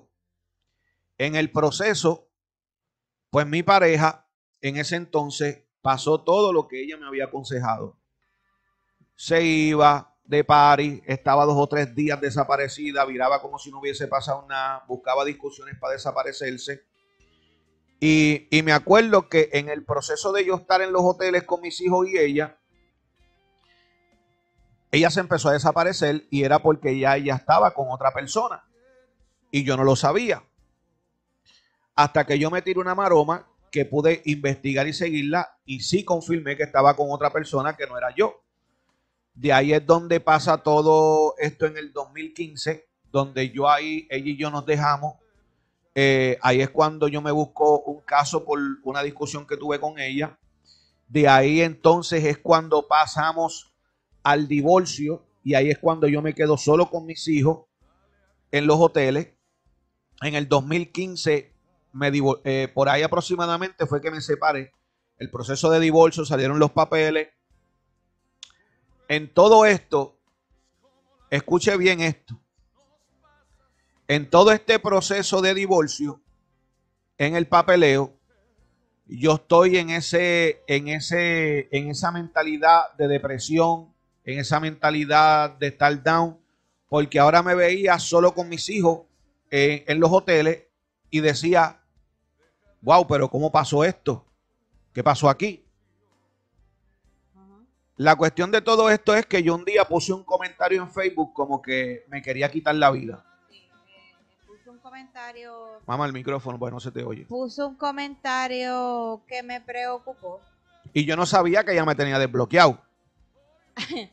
este, puse un comentario que me preocupó y este, pues yo le escribo por, por Facebook. Por, por inbox. Yo le escribo por, por Messenger, por inbox. Este, pusiste este comentario, qué es lo que está pasando. Eh, qué es lo que está pasando contigo, ¿Qué, qué sucede, por qué tú estás así, por qué estás hablando de esa manera. Y ahí él me, me explica más o menos, este, yo le pongo mi número de teléfono para poder hablar mejor. Y entonces comenzamos a, él me empieza a, comenzar a comentar todo lo que estaba pasando con un nene, eh, eh, la, ex esposa, etcétera. Y que por eso pues estaba deprimido y todas esas cosas. Ya ahí, en esa conversación que tuvimos, ella me empieza a explicar que también estaba en lo mismo. Estaba en unos planes de separación, divorcio, no pasó todo como ella esperaba. Los dos vivimos lo mismo, eh, un adulterio de por medio. Eh, la cuestión de todo esto es que yo la estoy aconsejando a ella para que restaure su matrimonio. Porque ahora yo estaba buscando de Dios. Y yo la aconsejaba a ella, no mira, que si trata, que esto, que aquello. La cuestión fue que al final del día, ella terminó divorciándose. Eh, no vamos a decir más allá de cosas que pasaron porque dijimos que íbamos, ¿verdad? A no tocar esos asuntos por respeto a las personas, ¿verdad? Que no están aquí presentes. Eh, ella termina divorciándose. Y eso fue, el divorcio fue cuando, 2015, ¿verdad? También. 2015. Me acuerdo como hoy, que cuando ella se divorcia, que está en todos esos trámites, nosotros comenzamos nuevamente a hablar como amigos, sin ningún tipo de mentalidad de estar juntos, porque yo estaba pues en una mentalidad estoy buscando a Dios, yo me reconcilié con Dios, yo quiero hacer las cosas bien, yo no quiero estar en las mismas de antes, pero, escuche esto, ella lo sabe. En ese entonces, cuando yo comienzo a hablar con ella, habían cinco muchachas que estaban escribiéndome para ver si llegamos a algo. Una psicóloga, una trabajadora social, otra muchacha que tenía sus propios negocios y de las cinco, tres le servían a Dios. Y yo decía, pero ¿cuál será? ¿Cuál será? ¿Cuál será? ¿Cuál será? Hasta que en un momento dado, Dios me confronta y yo pues me tiro de rodillas y le digo a Dios, yo voy a cortar todo tipo de comunicación con las cinco muchachas porque no estoy siendo digno de ti con este comportamiento y yo tengo que luchar con la carne que es la inclinación con la cual estaba peleando. ¿Qué pasa? En ese proceso le oro yo a Dios y le digo a Dios, ¿sabes qué? En esta ocasión yo no voy a escoger mi pareja. Tú me has mostrado que en sueños que voy a tener un ministerio, en los sueños que Dios me daba, Dios me mostraba a mí predicando en altares, Dios me mostraba a mí enseñándole a muchas personas y yo todavía no sabía qué iba a hacer de mi vida. La cuestión es que en todos los sueños que Dios me daba salía una muchacha a mi lado en el ministerio, pero la cara Dios no me la enseñaba. La cara siempre era borrosa, no me enseñaba la cara. Y ahí fue cuando yo le dije a Dios en oración, ¿sabes qué? Esta vez la vas a escoger tú. Lo que tú me traigas, que seas tú quien me traiga la pareja indicada, la pareja adecuada, de acuerdo al llamado que tú tienes conmigo. Esta vez yo no voy a escoger. No voy a hablar con más nadie, no me voy a poner en la mente de yo buscar una pareja para hacer una vida de nuevo. Quiero pasar este proceso de divorcio sanar y estar tranquilo y que seas tú. Le dije a Dios, no me importa si es trigueña, si es morena, si es blanquita, si es hincha, si es albina, si tiene pelo bueno, pelo malo, si es gordita, si es flaca, si es enana, si es alta, no me interesa. Lo que tú traigas, yo voy a aceptar la persona que tú traigas para mi vida. ¿Qué pasó, pastora? Bueno, eh, este, eh, a medida de que pues eh, yo me divorcié, ¿verdad? Seguimos hablando normal como amigos normal y, pues nada, eh, yo le creo que fue que la que me hacía la uña me invitó a un a un retiro. A un retiro. Ella me invita a ese retiro y yo le pregunto a él que qué es eso, porque yo realmente únicos retiros que yo había ido era cuando joven y, y era en las iglesias católicas, que yo realmente no sabía que era eso así un, retiro cristiano ni nada de eso. Y él me dice, ve que te vas a gozar, eso es bien bueno, son de mujeres nada más y bla, bla. Y él me explicó y yo fui. Este, yo fui, que incluso me tuve que llevar a Jorge. Este, yo fui, me llevé al nene y, y, nada, este... Antes, antes de que siga, porque va a llegar una parte muy específica, donde cuando yo le oré a Dios que fuera el que trajera la pareja indicada, me acuerdo como hoy que yo le dije a Dios, la persona que tú me traigas, los desiertos los vamos a pasar juntos. Las tormentas las vamos a pasar, eh, perdón, el desierto lo vamos a pasar caminando juntos. Las tormentas las vamos a pasar juntos. Y cuando se levanten los tsunamis los pasaremos agarrados de la mano. Esa es la pareja que yo quiero. Llegó el día de retiro y ¿qué pasó, mi amor? Pues yo estaba en retiro y, todo muy bien. Este, de momento Dios me habla a través de la pastora de la iglesia donde fui de retiro. Este, y dieron como un break para comer algo, porque era un retiro, este, para comer algo y luego seguí con el retiro y yo le escribo a él. Ahí es donde yo le escribo a él. Yo estoy trabajando en el Hotel Ramada, donde Dios abrió esa puerta donde yo empecé a vivir y a trabajar porque no tenía un techo. Y me acuerdo que yo iba de camino a uno de los cuartos a arreglar eh, un problema que había en uno de los cuartos con el aire acondicionado. Y cuando estoy subiendo las escaleras, suena mi celular un mensaje de texto. Cuando abro el celular, el celular decía estas palabras. Era ella que me había escrito en el break de retiro quiero que, ¿cómo fue? Quiero que estemos juntos. Quiero que estemos juntos. Quiero que los desiertos los pasemos caminando juntos. Las tormentas que se levanten, eh, pasarlas juntos. Y cuando se levanten los tsunamis, pasarlos agarrados de la mano los dos juntos. Y que toda prueba y batalla la podamos luchar ambos juntos. Mire, mi amado y mi amada. Me acuerdo como hoy que yo caí de rodillas en las escaleras llorando, me tuve que sentar llorando como un nene chiquito, mirando al techo diciendo, Dios mío, esto fue la confirmación que yo te pedí, no me digas que Cindy, la que tú separaste para mí. Y yo empecé a llorar como un nene chiquito y llora y llora y llora. Y me quedé ahí. De ahí empezamos a dialogar un poquito ya más abiertos porque entendíamos que había un propósito con ella y conmigo de parte de Dios. De ahí todas las noches, no había una sola noche donde buscáramos en YouTube juntos, ella en Kissimmee y yo en Leyland, una predicación. Yo buscaba una predicación, se la enviaba a ella y yo le decía por speaker, nos hablábamos por speaker, eh, la ponía en speaker por teléfono y le decía, Cindy, cuando yo cuente hasta tres, cuando yo diga uno, dos, tres, le das play a la predicación y yo también. Así la vamos oyendo los dos juntos porque acuérdese que la predicación por un teléfono yo no la estoy oyendo la de ella, ella no está oyendo la mía. Pero si hablamos, nos vamos a oír los dos. Le poníamos play a la misma vez. Todas las noches oíamos una predicación diferente. Cuando terminaba la predicación hablábamos un ratito y antes de él acostarnos, ambos orábamos juntos por teléfono antes de, acostarnos. Y así comenzó a nacer algo de Dios en nosotros. Eso fue en el 2015, 2016. Eh, en el 2015 ella y yo comenzamos eh, a encontrarnos. Nos encontrábamos en la, eh, en la iglesia, porque yo, yo me empecé a congregar en, la iglesia de Lakeland. Ella bajaba desde Leyland, desde Kissimmee a Leyland, porque yo no conocía ninguna iglesia en Kissimmee, ella quería ir a una iglesia, le dije, yo no conozco ninguna, yo conozco la que yo voy. Y ella empezó a ir, mire mi amado, esto es aquí una malanga para dos o tres.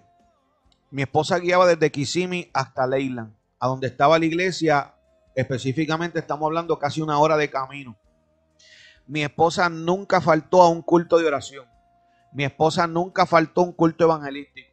Mi esposa nunca faltó al culto mayor de los domingos. Mi esposa en, en, en eh, ¿cómo se llama eso? Ausencia no, en, en estar presente en cada culto, ella nunca faltó. De ahí nosotros le pedíamos permiso a nuestro pastor si podíamos ir a una campaña. Y el pastor sabía que estábamos de noviazgo. Ella llegaba con Jorgito, nos gozábamos el culto, salíamos de los cultos, nos bebíamos un café en Don Donuts, ¿verdad? O nos íbamos a comer todo, yo con mis hijos, ella con Jorgito, y de ahí nos despedíamos, ella cogía para Kissimmee y yo para el hotel. Así estuvimos hasta el 2016. En el 2016, septiembre 9, 9 del 2016, ¿qué pasó, pastora? En septiembre 9 del 2016 es la fecha donde nosotros nos casamos. Este fue algo sencillo, solamente él y yo. Este, ¿Quiénes fueron, ¿quiénes fueron nuestros padrinos de boda? Nuestros padrinos de boda fueron este José Ofarril y su amada esposa. Aileen Ramos, que tiene tu mismo apellido también, la comadre. Aileen Ramos fueron ellos los, los, eh, los nuestros padrinos de boda. Padrinos de boda. Y yo me acuerdo, pastora, que en una ocasión, esa foto que está ahí, eso fue el día de nuestra boda. Eh, me acuerdo como hoy que en una ocasión de novio con ella, yo siempre tenía en la mente ese miedo de volver a hacer una relación y pasar por lo mismo, y ella también. Y me acuerdo un día que yo andaba con José Farril en el carro, habíamos salido a comprar algo, no me acuerdo si era comida o qué era lo que habíamos salido a buscar. Y cuando veníamos de camino, yo en mi mente, sin decirle nada a él, Dios lo usa mucho a, Ofarril, un hombre de Dios, el cual amamos y respetamos muchísimo. Eh, eh, tremendo ejemplo, el varón de Dios y su amada esposa. Yo en mi mente estaba peleando mientras iba guiando y yo decía, me caso, no me caso, me caso, no me caso. Y me acuerdo que Ofarril se viró así y me dijo, muchacho, va a seguir peleando. ¿Qué más tú quieres que Dios te diga? ¿Tú no entiendes que esa es la mujer que Dios tiene para ti? No pelees más, Fonseca a y del Paso, me dijo Farril. Y yo me eché a reír. Luego de eso, eh, tuvimos una reunión con él. Mira, te quiero invitar a comer a Chile, necesito hablar contigo. Fuimos a Chile, comimos eh, de aquí de Kissimmee. Y me acuerdo que le digo, necesito hablar contigo. Y él me dice, sí. Y le digo, pero sí, vamos a hablar. No, no, es que te estoy diciendo que sí. Y yo, pues que sí que vamos a hablar. No, a lo que me vienes a preguntar, te estoy diciendo que sí. Y le digo, y que yo te voy a preguntar que si Aileen y yo podemos ser los padrinos de tu boda. Y yo le dije, en serio, me dijo, yo estoy conectado ahí arriba, ya yo sé a lo que tú venías. Y gracias a Dios, eh, nuestro amado hermano José Farril y Aileen Ramos fueron nuestros padrinos de boda. Ya de ahí, pastora, comenzamos a seguir yendo a diferentes iglesias, gozándonos cultos, campañas, vigilias, siempre con el permiso de nuestro pastor Echevarría. Siempre antes de salir le pedíamos permiso. Si no había una contestación de parte de mi pastor de una aprobación, vayan y gócense, y no me contestaba, no íbamos. ¿Verdad que era así? No íbamos para ningún lado. En ese proceso, pastora, que ahora es que la cosa se va a poner buena porque vamos a llegar a la parte donde muchos ministros se van a rascar la cabeza. Nos casamos. El matrimonio no fue fácil. No. No fue fácil. Eh, acuérdese que entramos a un matrimonio donde había dos adolescentes por parte de él y un adolescente por parte mía que tenía también autismo y era soldito. So, él nunca había sido este padrastro de nadie. Nunca. Yo, sin embargo, sí. Este, y, y pues fue eh, bien difícil. lo, fue bien difícil. Fue cuesto arriba nuestro, nuestros primeros años discusiones, nos alzábamos la voz, gritábamos, nos amenazábamos. Eh, fueron, fueron como decir un matrimonio que comenzó y ya estaba a punto de divorciarse. Un matrimonio que comenzó con un sueño de cosas que Dios tenía para nosotros y ahora se estaba viendo empañado por las heridas que yo había traído a mi nueva relación y las heridas que ella había traído a la nueva relación. Y esto era desconfianza porque yo pasé por dos adulterios y había una desconfianza que me fueran a volver a hacer lo mismo. Ella tenía desconfianza. Eh, todo el tiempo era una desconfianza de ambas partes, discusiones.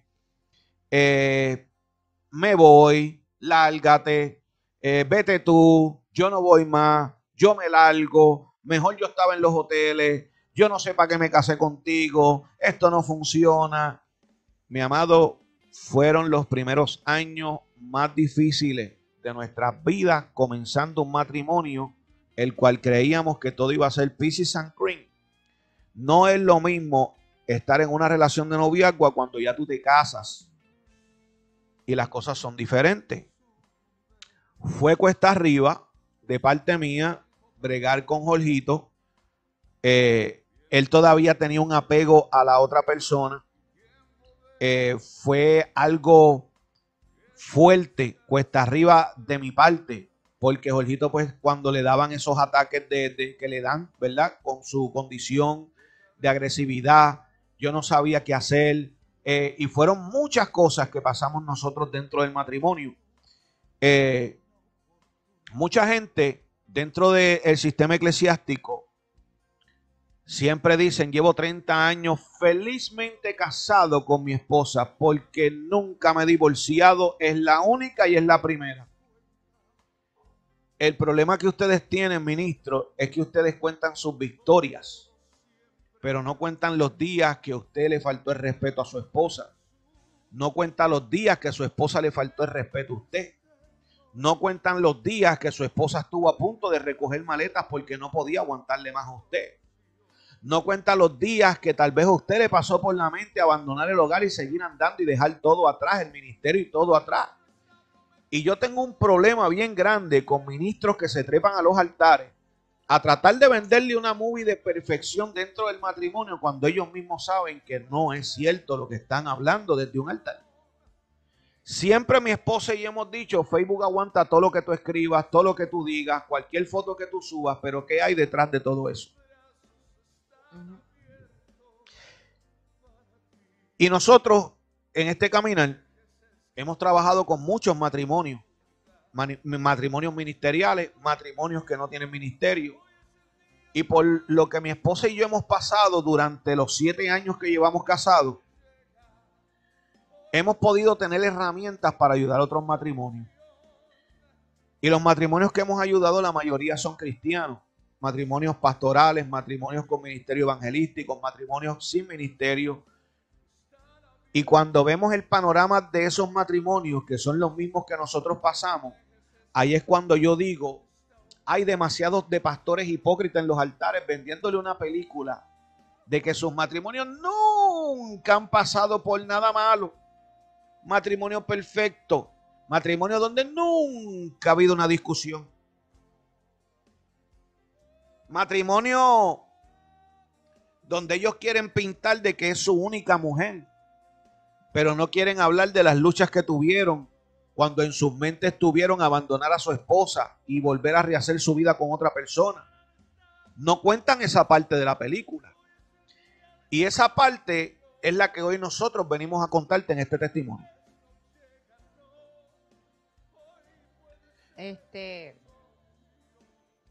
había muchas malas costumbres también entre nosotros, eh, muchas, muchas malas costumbres o, cosas que tal vez yo hacía sin saber que a él le molestaban. Eh, eh, también cosas que él hacía que a mí me molestaban. Él tal vez no lo veía de la manera en que yo lo veía y eso infringía en muchas cosas. En, al punto de que ya yo, por, por, voy a hablar por mi parte, ya yo no quería eh, seguir en una relación así porque yo realmente no, para mi mentalidad no me había casado para eso. Este, yo, yo estaba consciente de que un matrimonio, pues, anyway, no iba a ser fácil, pero yo pensaba que iba a ser un poco diferente, pues, porque ya teníamos una madurez, eh, ¿sabes? Teníamos, no éramos unos chamaquitos y pues este eh, yo tenía que lidiar con, también con los comportamientos de dos hijos de que para mí son mis hijos pero para, para que sepan los hijos de él este, que estaban en adolescencia que estaban en, habían pasado por muchas cosas este y pues tuve que lidiar también por ciertas cosas con ellos este eh, era un poco cuesta arriba porque además de eso habíamos empezado un pastorado donde eh, mi esposo básicamente siempre estaba en la iglesia. Este, él 24/7. Eh, casi siempre todo el tiempo era iglesia, iglesia, iglesia, iglesia, iglesia, ojo, boca y nariz. No había un tiempo de calidad de nosotros como familia, no había un tiempo de calidad de él y yo como pareja este, se iba desgastando esa fuerza de seguir luchando eh, eh, eh, como pareja, porque no se estaba fomentando el amor, simplemente era un... Lo que se estaba fomentando era ministerio, ministerio, ministerio, ministerio, iglesia, iglesia, iglesia, emisora, emisora, emisora, y más nada. programas, este, prédicas, este, todo era iglesia eh, o, las ovejas, pero no había una calidad de tiempo como nosotros como pareja para forjarle o, fortalecer el matrimonio, al contrario, este, básicamente no, yo encuentro que no había una base fundamental de matrimonio como tal. Un momento, mi amor. Ahora usted entiende por qué nosotros aquí le damos bien duro a esos matrimonios que se pasan de campaña en campaña, iglesia, iglesia, iglesia, van hasta, ellos no se pierden ni los anuncios en, diferentes iglesias. Por eso nosotros atacamos eso, porque nosotros pasamos por ahí. Y cuando hay un matrimonio que de lo único que está viviendo es de iglesia, iglesia, iglesia, ministerio, ministerio, ministerio, prédica, prédica, prédica, prédica, y no hay un tiempo de calidad como matrimonio, están viviendo una vida de apariencia porque no están cosechando. No están cosechando una relación saludable de tener el tiempo de compartir el uno con el otro mm. en diferentes aspectos en la vida del matrimonio. Por eso nosotros cuando nos paramos aquí y le damos duro a esos, a esos matrimonios que se creen que solamente son ¿Por qué usted cree, hoy, ¿Por qué usted cree que nosotros a cada rato estamos en contra de pastores que quieren meter cinco cultos a la iglesia? ¿Por qué usted cree que nosotros aquí estamos en desacuerdo con pastores que le quieren meter cuatro días de culto a la iglesia y solamente le dejan sábado, eh, eh, un día o dos en la semana? ¿Qué tiempo tiene la familia para compartir con sus hijos? el tiempo de calidad de salir, el tiempo de calidad con sus parejas. Por eso es que nosotros le damos duro a eso, porque pasamos por ahí. Porque es nosotros er, era todo el tiempo, entonces era eh, fue un cambio tan drástico eh, de mi vida, este, donde todo era iglesia, iglesia, iglesia, ya yo no compartía con mi familia, eh, no compartía con ninguna de mi familia, no salía a ningún lado, este, había mucho peso en mi espalda eh, en cuanto a lo que era el ministerio. Eh, tampoco veía que la relación de nosotros como pareja eh, se había acoplado tampoco. Em, me dolía también en, que él a veces pues no podía aceptar el, nene o tal vez no podía él este entender el comportamiento del nene en ciertos aspectos y eso desgastaba el, desgastaba el matrimonio y desgastaba ese amor, porque la gente dice, no, pero si se aman, sí, pero el amor se desgasta. El amor se el amor, el amor es como una flor que hay que echarle agua todos los días, hay que cultivarla. se, se, enamora todos los días. Y sí, yo sé que puede, ya cuando pasa el tiempo, eso pues, va un poco menguando, pero mm, no debe de, menguar tanto entonces era una pareja que, se, que estaba empezando, en la cual entró a muchos compromisos y muchas responsabilidades a la vez y esto pues dañó nuestra relación de pareja.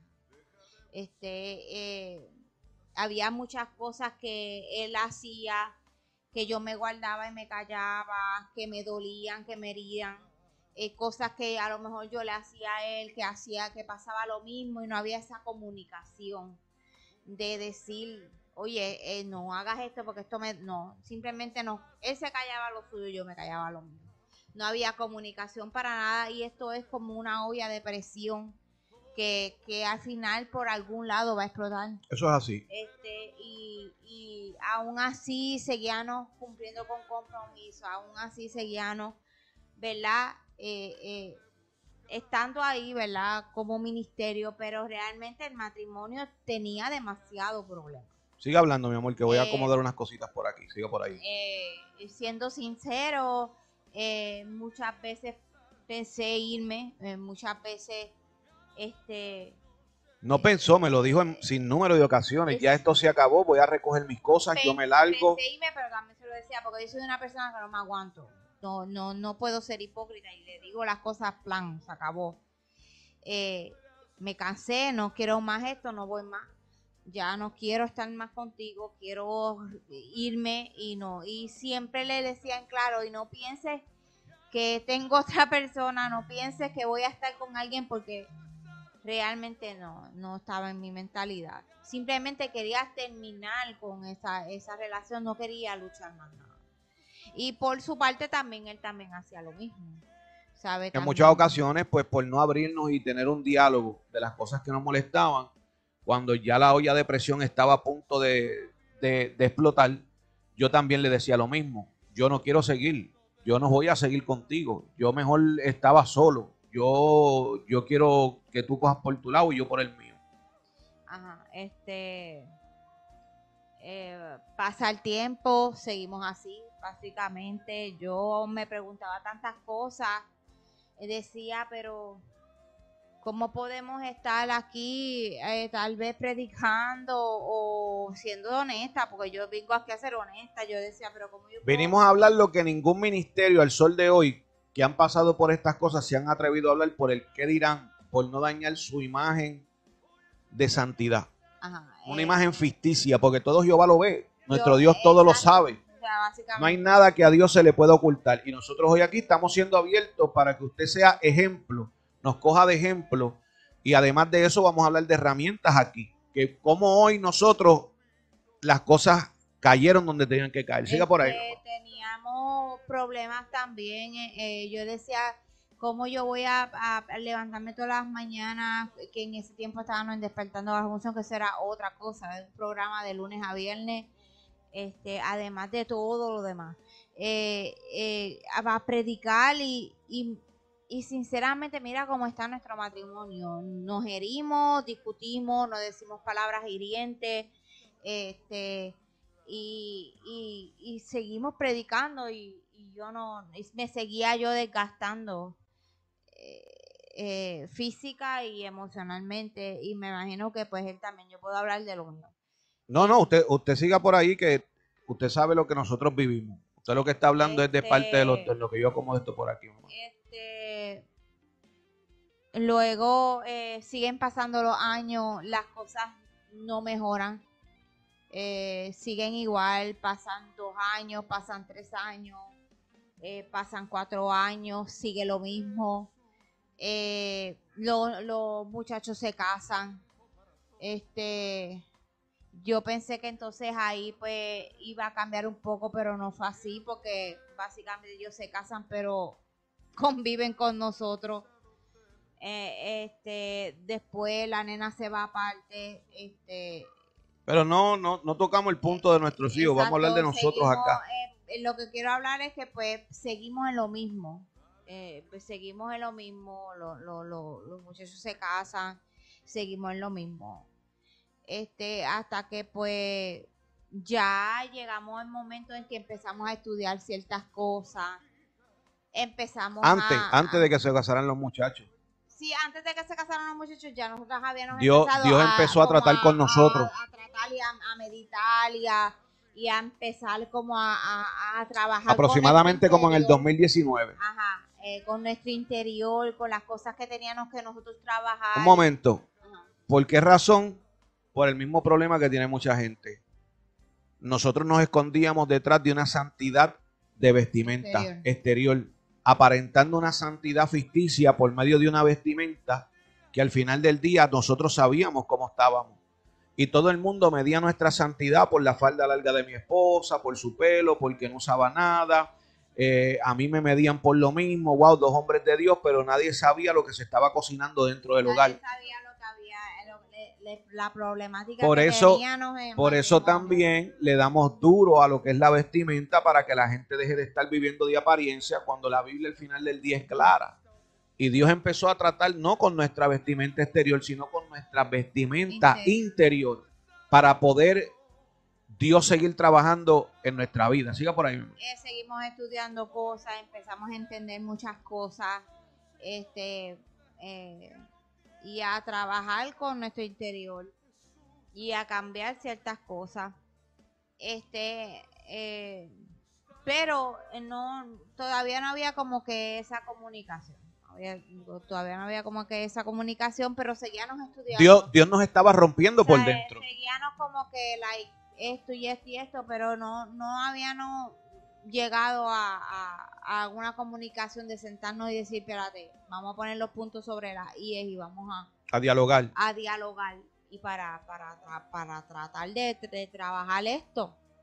Este, y pues, eh, nada, los muchachos se casan y todo eso. Y seguimos nosotros pues con nuestra vida normal, pero trabajando con lo que nosotros teníamos que cambiar interiormente. Este, para que pudiéramos trabajar con lo que era el matrimonio. Eh, todo el que esté ahí atento nos puede hacer preguntas. Pregunta, mira, si nos quieren hacer preguntas o las pueden hacer. Mientras mi esposa sigue hablando, voy a poner por aquí una foto. Siga por ahí hablando, también teníamos muchos problemas en lo que era la intimidad también en ciertos aspectos, pero no quiero entrar mucho en eso. Había muchos problemas en general. Este, la cuestión es que pues seguimos trabajando, seguimos trabajando hasta que un día eh, hubo un, como, yo digo como, como un impacto. Ay, padre amado. Siga, siga por ahí. Un impacto de, de entre nosotros donde hubo una, una, un diálogo donde empezó con, con, con, con una sea, con una diferencia de opinión en el matrimonio y eh, yo le dije a él que ya teníamos que sentarnos a hablar porque yo no podía continuar con un matrimonio así.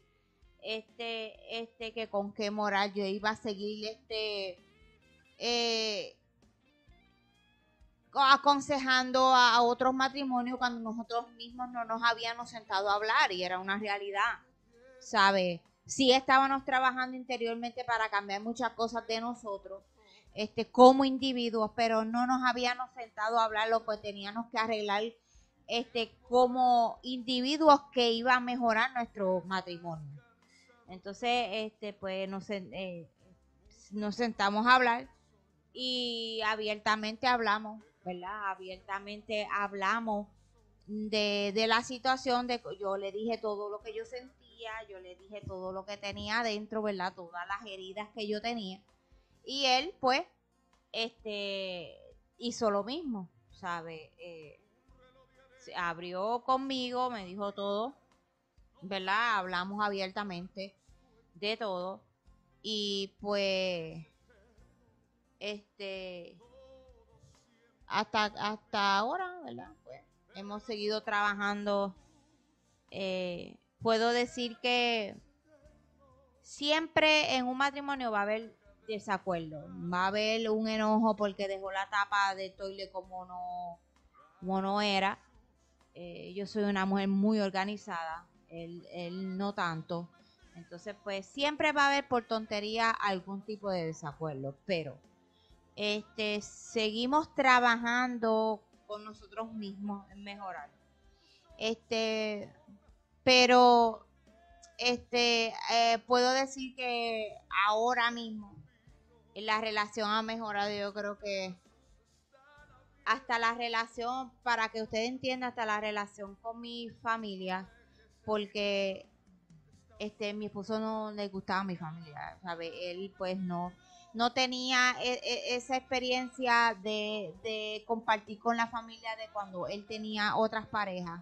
No tenía una buena relación con la familia de sus otras parejas y creía que iba a hacer lo mismo conmigo y es todo lo contrario.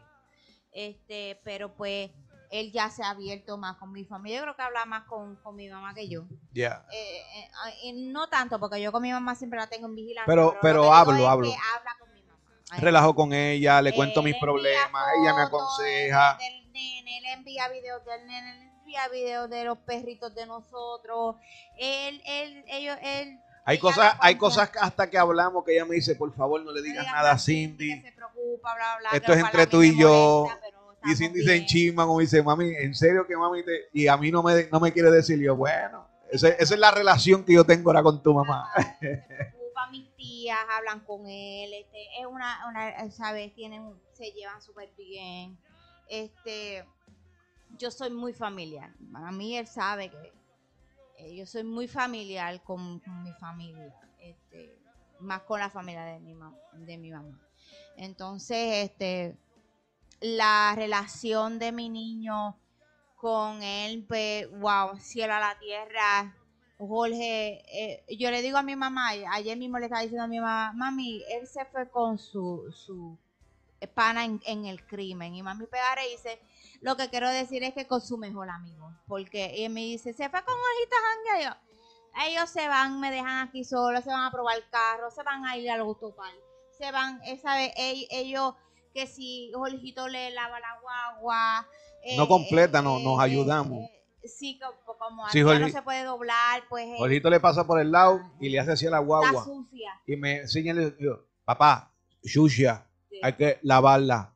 Entonces, eh, es, un cambio total, eh, yo digo que un 100%. Y eh, el, la empatía de Atia con Jorge, 100% con Jorge, se pone en su, en su, en cómo él se siente, cuáles son sus frustraciones, es porque a veces él reacciona de una manera que a veces uno no entiende. Eh, el acoplo de Jorge a, que hoy mismo, papá, está durmiendo. ¿En serio? Y yo digo, está, está, está, y estaba hablando con unos pastores, le explico. Sí, me, levanté hoy a las 11 de la mañana porque me acosté casi a las 3 y pico de la mañana, casi a las 4 en, una, en una reunión con tres pastores por teléfono, que fue larga y extendida. Entonces, él, siempre está pendiente y eso es algo que me llena a mí de mucho tranquilidad, de mucha paz. Este, porque qué mamá no quiere, ¿verdad? Que, que su pareja ame a su hijo, ¿sabe? Y, y que lo acepte y que lo, lo quiera y que lo proteja, este, ¿verdad? Ya que el padre de Jorge es un padre ausente, o sea, básicamente no, no, no es nada aquí. Entonces, pues es algo que pues, ha cambiado, cambiado un montón. Hemos trabajado para que eso pase, ¿sabe? Esto no es de la noche a la mañana, esto no es... Dios restauró mi matrimonio, sí, pero nosotros tuvimos que trabajar. Discúlpeme. Dios restauró el matrimonio, pero todo dependió de nosotros dos. Exactamente. De tener la estamina y de saber que había y hay palabra de Dios y que Dios nos había unido y que a diestra y siniestra teníamos que poner las cosas donde iban sí o sí. En orden, exactamente. ¿Sabe? Por- no estamos diciendo que nuestro matrimonio es perfecto porque no lo es. Ningún matrimonio lo es. Eso pero, es así. pero eh, que hemos mejorado, que nos hemos acoplado más, que ya él me entiende mi forma, yo entiendo las de él. Eh, trato de, de no hacer lo que a él le pueda molestar. Él trata de hacer lo, lo más posible de, de hacer lo que a, mí Que ella no se gusta, moleste. que me que, que sabe que me molesta este y nos tratamos de entender lo, lo mayor el empeño como yo le estaba diciendo a ahorita que después el empeño en que muchas veces ponemos en ciertas cosas eh, eh, y a veces no la no la ponemos en otras que son más importantes Eso es así. Este pues eh, estamos poniendo ese empeño en lo que realmente importa porque si mi matrimonio no está bien mi ministerio no va a estar bien Eso es así. entonces tenemos que entender Va a ser un ministerio de apariencia. exactamente y eso no es porque es una apariencia ante el hombre pero ante Dios Ante no Dios no. entonces no estamos haciendo un trabajo completo entonces eh, si, si yo ponía un empeño en tener la casa limpia por decirlo así este yo tengo que entonces también mantener en- tener el empeño de tener mi matrimonio en orden entonces ¿sabes? de tener un matrimonio saludable Eh, eh, y, y eso es lo que hemos estado trabajando hemos tenido nuestras altas Nuestras pero bajas, hemos tenido muchas bajas muchas bajas pero, de- esas bajas de esas hemos bajas- aprendido. bajas hemos aprendido. Hemos fortalecido el matrimonio. Hemos construido un matrimonio.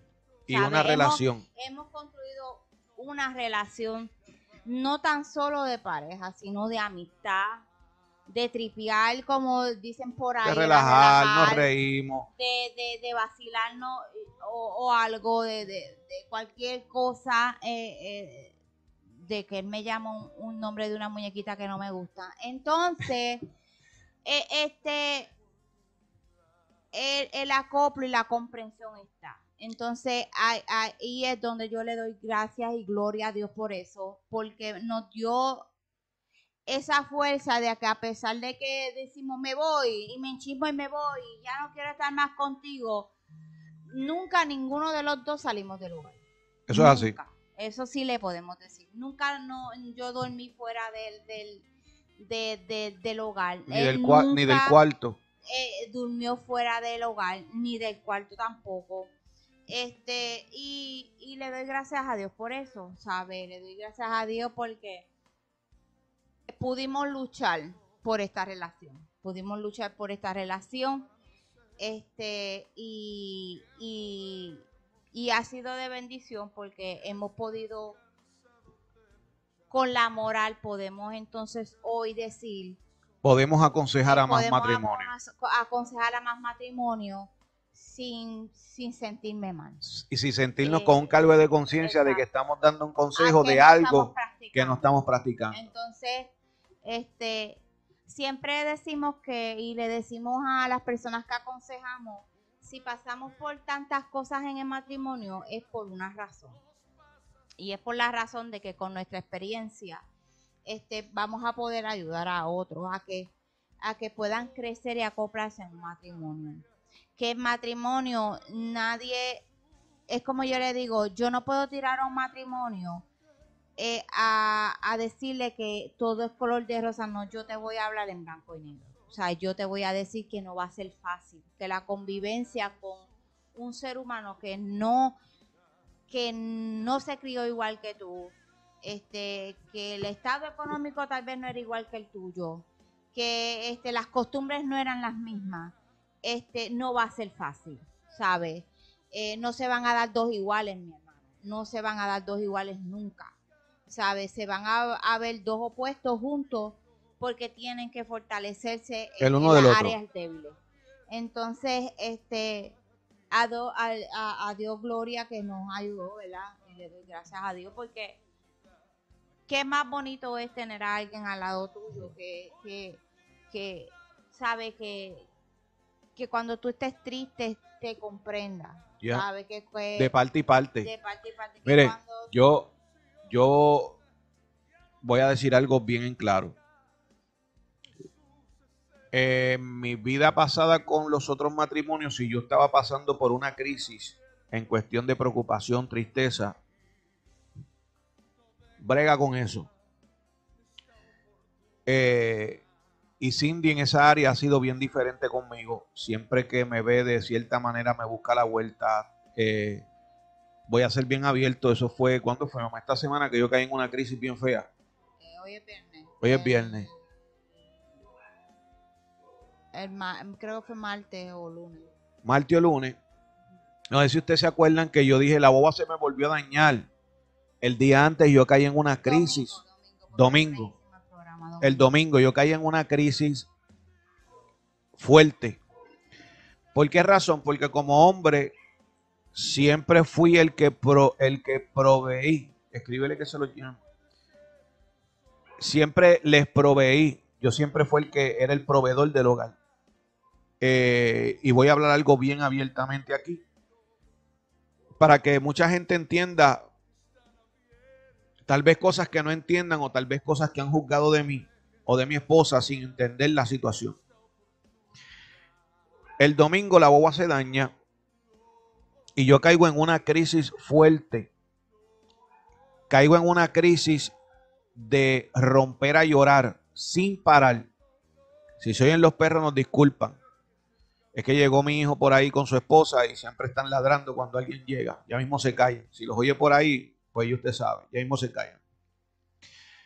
Yo caigo en una crisis tan fuerte de ver que no soy mecánico, que no puedo doblarme para poder bregar con la guagua, eh, que no puedo tirarme al piso. Eh, y caigo en una crisis donde rompo a llorar y me sentí impotente. Me sentía, ¿qué era lo que yo te decía, mi amor? Eh, bueno, yo estaba en la cocina y yo veo que él entra llorando del garaje. Y yo. Sube, sube, mi amor. Yo veo que él entra del garaje eh, al cuarto llorando y yo estoy en la cocina, suelto lo que estoy haciendo y me le, digo, ¿por qué tú lloras? ¿Por qué tú lloras? ¿Por qué tú lloras? Este no sabía por qué lloraba, pero él no me contestaba y yo creía que le había pasado algo allá, allá o a don Andrés, no sé. A mis papás. Eh, ajá. Entonces, pues entro, le sigo preguntando, desesperada ya, porque a mí, sinceramente, no me gusta verlo. No me gusta verlo llorar. no puedo.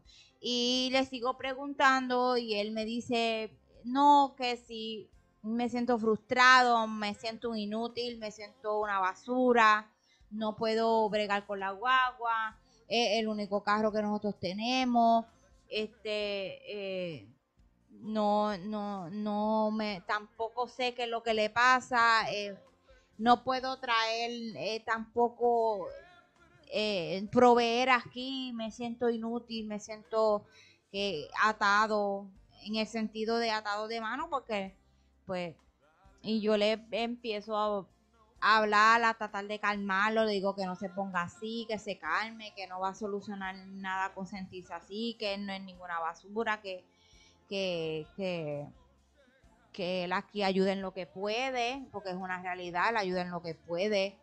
Este, yo le digo que no se sienta así, que, que todo va a mejorar, que solo que aguante un poquito, que solo falta un poquito.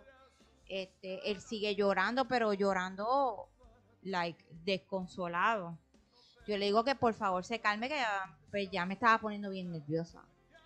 Este, y nada, pues él me sigue diciendo pues que se siente así. Yo le digo, por favor, cálmate, date un bañito, trata de calmarte. Este, yo, yo te ayudo en lo que yo pueda, nos ayudamos, no te preocupes. Vamos a echar para adelante, no te preocupes. Solamente vamos a aguantar un ratito más, un poquito más. Y traté de calmarlo lo más que pude, lo, lo más que pude, lo calmé. Y después que, que después se calmó y después eh. llegó la pieza de la guagua. Eh, eh, es bien difícil uno como hombre que provee de la noche a la mañana no poder trabajar. De cuando nos casamos entraban casi 5.500 a 6.000 dólares mensuales a nuestro hogar de dinero. Porque yo trabajaba, mi esposa también, y estábamos bien económicamente. Cuando viene que explota todo lo de la condición de mi espalda desde el 2013, yo no sabía que yo tenía, so yo seguí esforzándome en los trabajos, aún con mis dolores, sin saber que yo tenía la espina dorsal baratas y los nervios pinchados y un montón de cosas. Yo no sabía porque no tenía el plan médico para atenderme desde el 2013. So, cuando ya yo no aguanto, el cuerpo me no aguanta, que también Dios me habla que saliera a tiempo completo, solamente Dios sabía por qué lo estaba haciendo. Yo siempre digo que lo hizo por cuidarme, porque tal vez hoy por hoy los mismos médicos dicen que si yo hubiese seguido trabajando, hoy por hoy estuviera inválido, estuviera en una silla de rueda hoy por hoy, eh, por cómo está mi espina dorsal. Y ver cómo tú entras a tu casa en ese desespero de sentirte inútil, impotente, de que no puedes comprarle unos zapatos a Jorgito, un paquete de calzoncillos a Jorgito, a mi esposa, eh, y ver a mi esposa la preocupación de abrazarme, de secarme las lágrimas eso vale mucho en un matrimonio. Son procesos que en la vida Dios prueba nuestra fe y dónde estamos parados. Ahora, lo que yo quiero hablar y tocar como consejo a todos los matrimonios, cuando nosotros empezamos la relación era bien bonito, el noviazgo, porque no había un ministerio de por medio. Nosotros podíamos salir como familia para la playa, teníamos el dinero para ir a cualquier sitio a comer a Olive Garden, a Chile, a donde fuera, sin importar cuánto fuera el bill, lo pagábamos.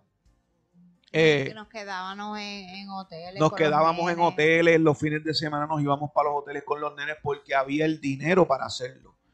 Nos quedábamos los fines de semana, viernes, sábado, domingo en hoteles. Si habían campañas en otro lado, le pedía los días al jefe, el jefe nos dejaba, me dejaba ir, me daba libre desde jueves, viernes, nos vemos el lunes o el martes, Fonseca, dale, tranquilo.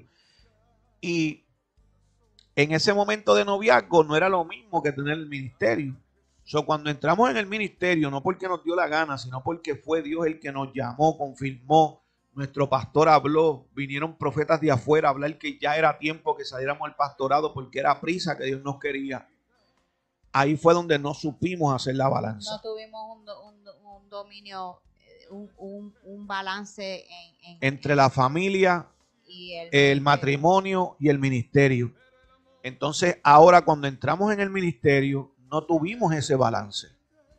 Y ese balance fue el que nos llevó a tener cero comunicación. Yo hablo de mi parte, yo no sé de la parte de mi esposa, de mi parte, yo no me quería abrir con ella porque yo tenía una imagen de un hombre de una santidad que muchos me veían en un pedestal acá arriba. Y yo muchas veces no me quería abrir con mi esposa de mis inquietudes, mis problemas, mis situaciones internas, simplemente porque yo no quería dañar ni esa imagen delante de mi esposa. Y el ministerio, al entrar en el ministerio, no puse el balance de saber cuándo era el tiempo de ministerio, tiempo de familia, tiempo de decir que no a los demás para poder darle el tiempo a mi familia. Y eso lo que hizo fue que acumuló, acumuló, acumuló. Todo el mundo se gozaba de los programas Despertando bajo la unción. Todo el mundo se gozaba de cuando sacábamos lo oculto sale a la luz. Todo el mundo se gozaba cuando estábamos en ese mood de señalar a medio mundo. Pero no sabían lo que había tras bastidores. Entonces, hoy por hoy, hay muchos ministerios que llevan tiempo, que están pasando lo que nosotros pasamos y siguen pintando una apariencia delante de un pueblo que no es. Hay matrimonios hoy día, pastora, que están rotos totalmente viviendo bajo un mismo techo, pero siguen viviendo de una apariencia por el que dirán la gente de mí. ¿Por qué? Porque no hay temor de Dios, de qué Dios puede decir de mí, no lo que la gente pueda decir de mí. Cuando nosotros caímos en tiempo que empezamos a estudiar raíces hebreas, estudiar a profundidad más la Biblia, a sacar los dogmas de hombre para un lado que no aparecen ni en la Biblia, ni Jesús habló de ellos. Y empezamos a concentrarnos en bregar con nuestro interior. Ahí fue cuando aprendimos a abrirnos. Cuando aprendimos que nosotros no éramos perfectos, que no éramos unos santurriones, que le fallábamos a Dios todos los días, que nosotros teníamos que madurar espiritualmente y que teníamos que tener una balanza con el tiempo, porque si no las cosas iban a terminar mal. Hoy día, mis amados, hay jóvenes en matrimonio que hoy por hoy no quieren saber ni de iglesia por esto mismo. Hoy hay hijos de pastores que están apartados por esta misma situación. Hoy por hoy, mi amado, hay matrimonios pastorales que van a ministrar la iglesia y todo el mundo los ve, wow, tremendo. Pero mi amado, están muriendo dentro de su matrimonio. Están secos dentro del matrimonio están a punto de un divorcio, están a punto, bueno, ya hay una separación hasta dentro del hogar. Matrimonios que duermen en cuartos separados, pero no quieren abrirse y gritar a los cuatro vientos, necesito ayuda, por favor, porque es el hombre y la mujer que Dios me dio, pero las cosas se han salido de control y no me atrevo a abrirme por el temor, por el temor a que me juzguen y muchas veces van a donde las personas menos indicadas a contar sus problemas matrimoniales, porque van a donde personas que son los menos indicados que te pueden aconsejar. Y lo que hacen es que en el día de tu calamidad utilizan lo que tú hablaste para tirarte tierra encima. ¿Por qué usted cree que hoy por hoy nosotros no predicamos en la emisora de lunes a viernes?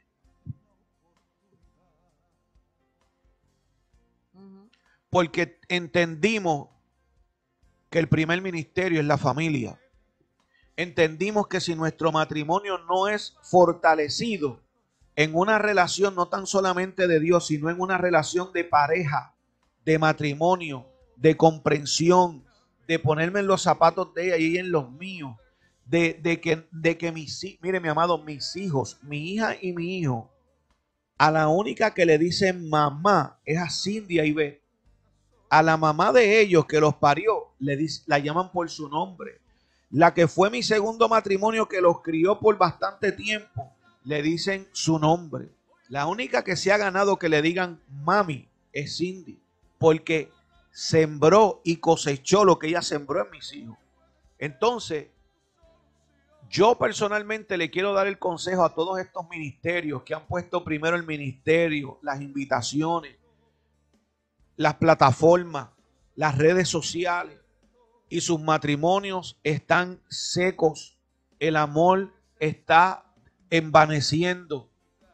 Están viviendo una vida de apariencia en los altares y en los templos. Yo le quiero decir que todavía hay solución. Todavía hay un Dios que restaura, pero para que Dios restaure... Tienen que trabajar eh, juntos. Tiene que haber una disposición si no hay una disposición de que las cosas se arreglen, no va a haber una restauración. Y tiene que ser ambos. No es uno lo hace y el otro no. Tiene que ser ambos los que trabajen para que, eh, para que resulten y vuelva a resurgir ese amor que, está marchito. No es que no lo haya. Es que es, que, es como una flor. Cuando tú le dejas de echar agua a una flor, esa flor empieza a secarse, se debilita en vez de mirar hacia el cielo para coger los rayos del sol y alimentarse, empieza a menguar. Y el matrimonio es igual. Si tú no hablas, si tú no te sientas, si tú no empiezas a poner prioridad a tu matrimonio y a tu familia antes que el ministerio, mi amado. Porque yo estoy bien seguro que cuando usted se casó no, no había un ministerio de por medio. Tal vez con la persona que usted se casó sí. Pero entrando en un matrimonio hay que saber poner una balanza. Por eso usted nos ve aquí los lunes en la mañana, los miércoles en la mañana y los viernes en la noche, porque los viernes, mi amado, todavía mi esposa y yo decimos es viernes social, pero no vino a janguear. Es para ese viernes estar juntos, compartir, hacer lo que vayamos a hacer y dejamos el programa para por la noche. Y la mañana la disfrutamos tranquilamente y relajado. Por eso usted nos ve que cuando estuvimos en pastoreando en Kisimi, solamente teníamos dos días de culto. No, tres días de culto teníamos nada más. De tres lo reducimos a dos por la misma razón, porque mi papá siempre me enseñó, ¿para qué tres, cuatro días de culto si la familia se está rompiendo? Es mejor tener dos días de culto y enseñarle a la gente que a Dios no se busca solamente en la iglesia, sino en la intimidad del hogar. Y que como familia hay que levantar un altar o un estudio bíblico o que cada uno saque de su tiempo para, para tener esa intimidad con Dios y sobre todo construir esa relación familiar que se construye el día a día. Pero cuando ponemos ministerio primero, agenda ministerial primero, plataformas primero y todo primero, y dejamos atrás lo que es la relación de construir un matrimonio y echarle agua todos los días a ese amor que Dios puso ahí, va a haber un cambio. Yo no, yo no, yo no es que te esté profetizando en esta hora, pero yo te voy a decir algo.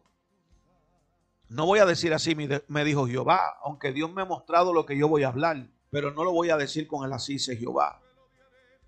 Dios me ha mostrado ministerios grandes, de renombres, que van a caer por el matrimonio.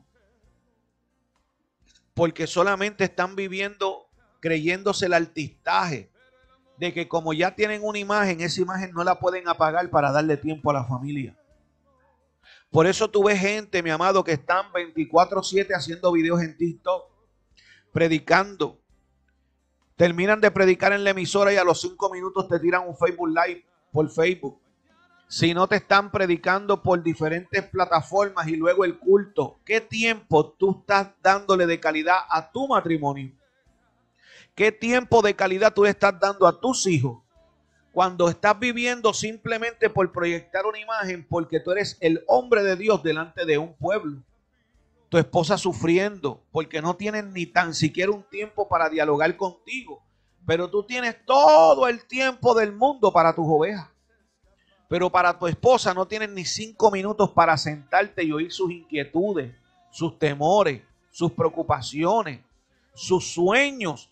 Porque mi amado, tanto como yo tengo sueños que quiero cumplir, mi esposa tiene sueños que no son iguales que los míos.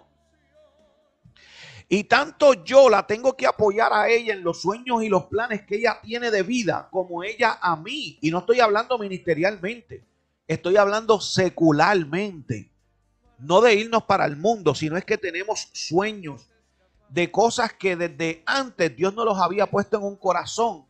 Y por ministerio, ministerio, ministerio, ministerio, ministerio, esos sueños se han apagado. Y, y la cuestión de todo esto, que esos sueños que tanto usted tiene como yo, que no tienen que ver con ministerio, Dios nos ha ministrado y nos ha dicho que sí, que esa puerta está y que lo tenemos que hacer pero por el factor de poner en primer lugar ovejas, ministerio, radio, plataforma, todos esos sueños se fueron desvaneciendo.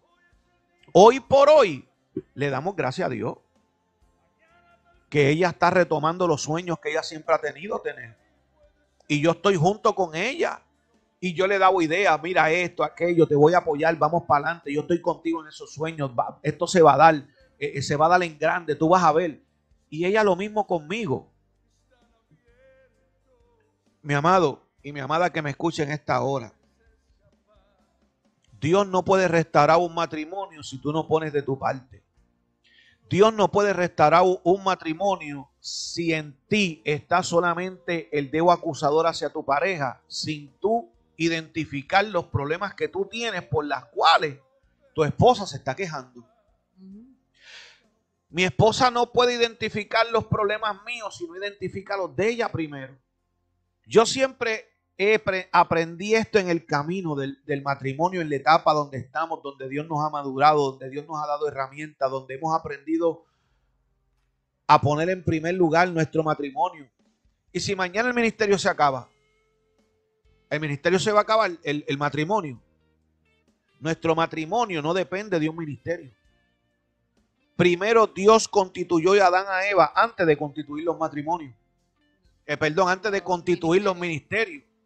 Entonces, ¿qué le preocupa más a Dios?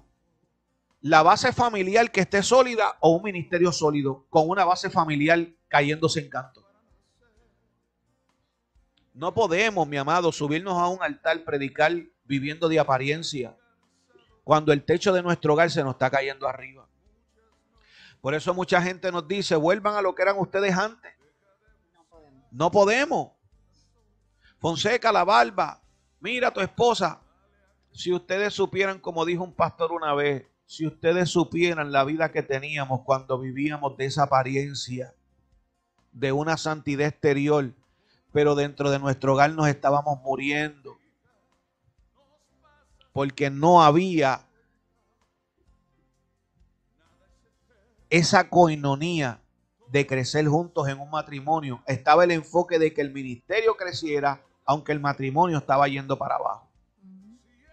Por eso, repito, le damos duro a los que quieren vivir de apariencia, mi amado. Yo, yo personalmente sé de ministerios que viven de apariencia por la vestimenta y dentro de la casa se están entrando a galletas, a puños, se maldicen, se tiran los platos. Todos los días hablan de divorcio, le dan a los hijos pela como si fueran títeres de la calle y se escudan detrás de una apariencia exterior. Por eso esos son extremos.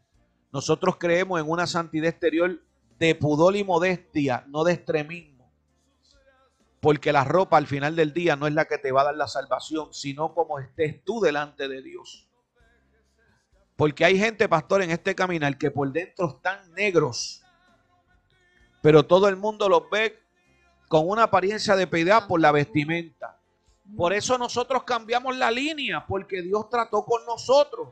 So, no nos pida que nosotros volvamos a hacer lo que éramos antes y llevar el mensaje que llevábamos en aquel entonces, porque no podemos los estudios, el crecimiento, entender tantas cosas, el entender que cada religión pone sus propios dogmas y se los quiere aplicar al pueblo como salvación de acuerdo a la religión o lo que ellos creen. No podemos. Entonces tenemos que aprender primero a poner sólida una relación matrimonial, porque mientras tu relación sea sólida, primeramente en una coinonía, ahí es donde la tercera cuerda va a estar ahí siempre firme. Entonces usted tiene que entender que Fonseca le da tristeza ver pastores subirse a los altares a jactarse de que tienen un matrimonio perfecto cuando ellos saben que no es así. Pastor, mira, pastora, usted sabe que usted sabe que yo conozco pastores que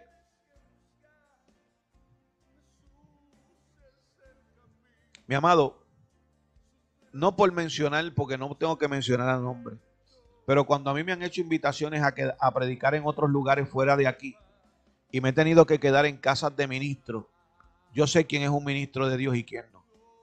Yo me he quedado en casa de ministros donde se siente una paz, donde el matrimonio son de ejemplares. Y he me quedado en casa de ministros donde antes de ir para el culto están enredados a la bofetadas y yo he tenido que ver eso. Y luego llegan a la iglesia y se suben al altar y dicen, no, porque llevo 30 años con mi esposa y yo nunca le he sido infiel. Pero no me estás hablando de que te enredaste con ella antes de venir para la iglesia, de que le entraste a pata a tus hijos. Entonces nosotros no, no queremos vivir eso. Por eso hoy por hoy somos diferentes a los pastores que usted conoció en el 2017, 2018, 2019. No estamos en esa página aprendimos a ser transparente con un pueblo, a no vivir de apariencia, a decirle a un pueblo que si me guayé, me guayé, que si tuve victoria, tuve victoria, porque así mismito Dios permitió que se escribieran las victorias, las derrotas, los pecados y las caídas de sus hombres escogidos para que nosotros entendiéramos que también nosotros íbamos a pasar por ahí y que no podíamos tapar el cielo con la mano, porque al final del día todos los días luchamos para buscar el agrado de Dios, pero al final del día tenemos que trabajar. Y voy a, yo, esto es lo último que voy a decir en este testimonio. Pastores que me están escuchando, específicamente pastores, no evangelistas, no maestros, no profetas, no apóstoles, no diáconos, no nada, pastores. Si usted no puede dejar que Dios trabaje en su matrimonio y al final del día usted se separa y pone un divorcio y no es, escuche bien, y no es por adulterio, ¿con qué cara usted va a seguir pastoreando? Escuche por qué digo esto.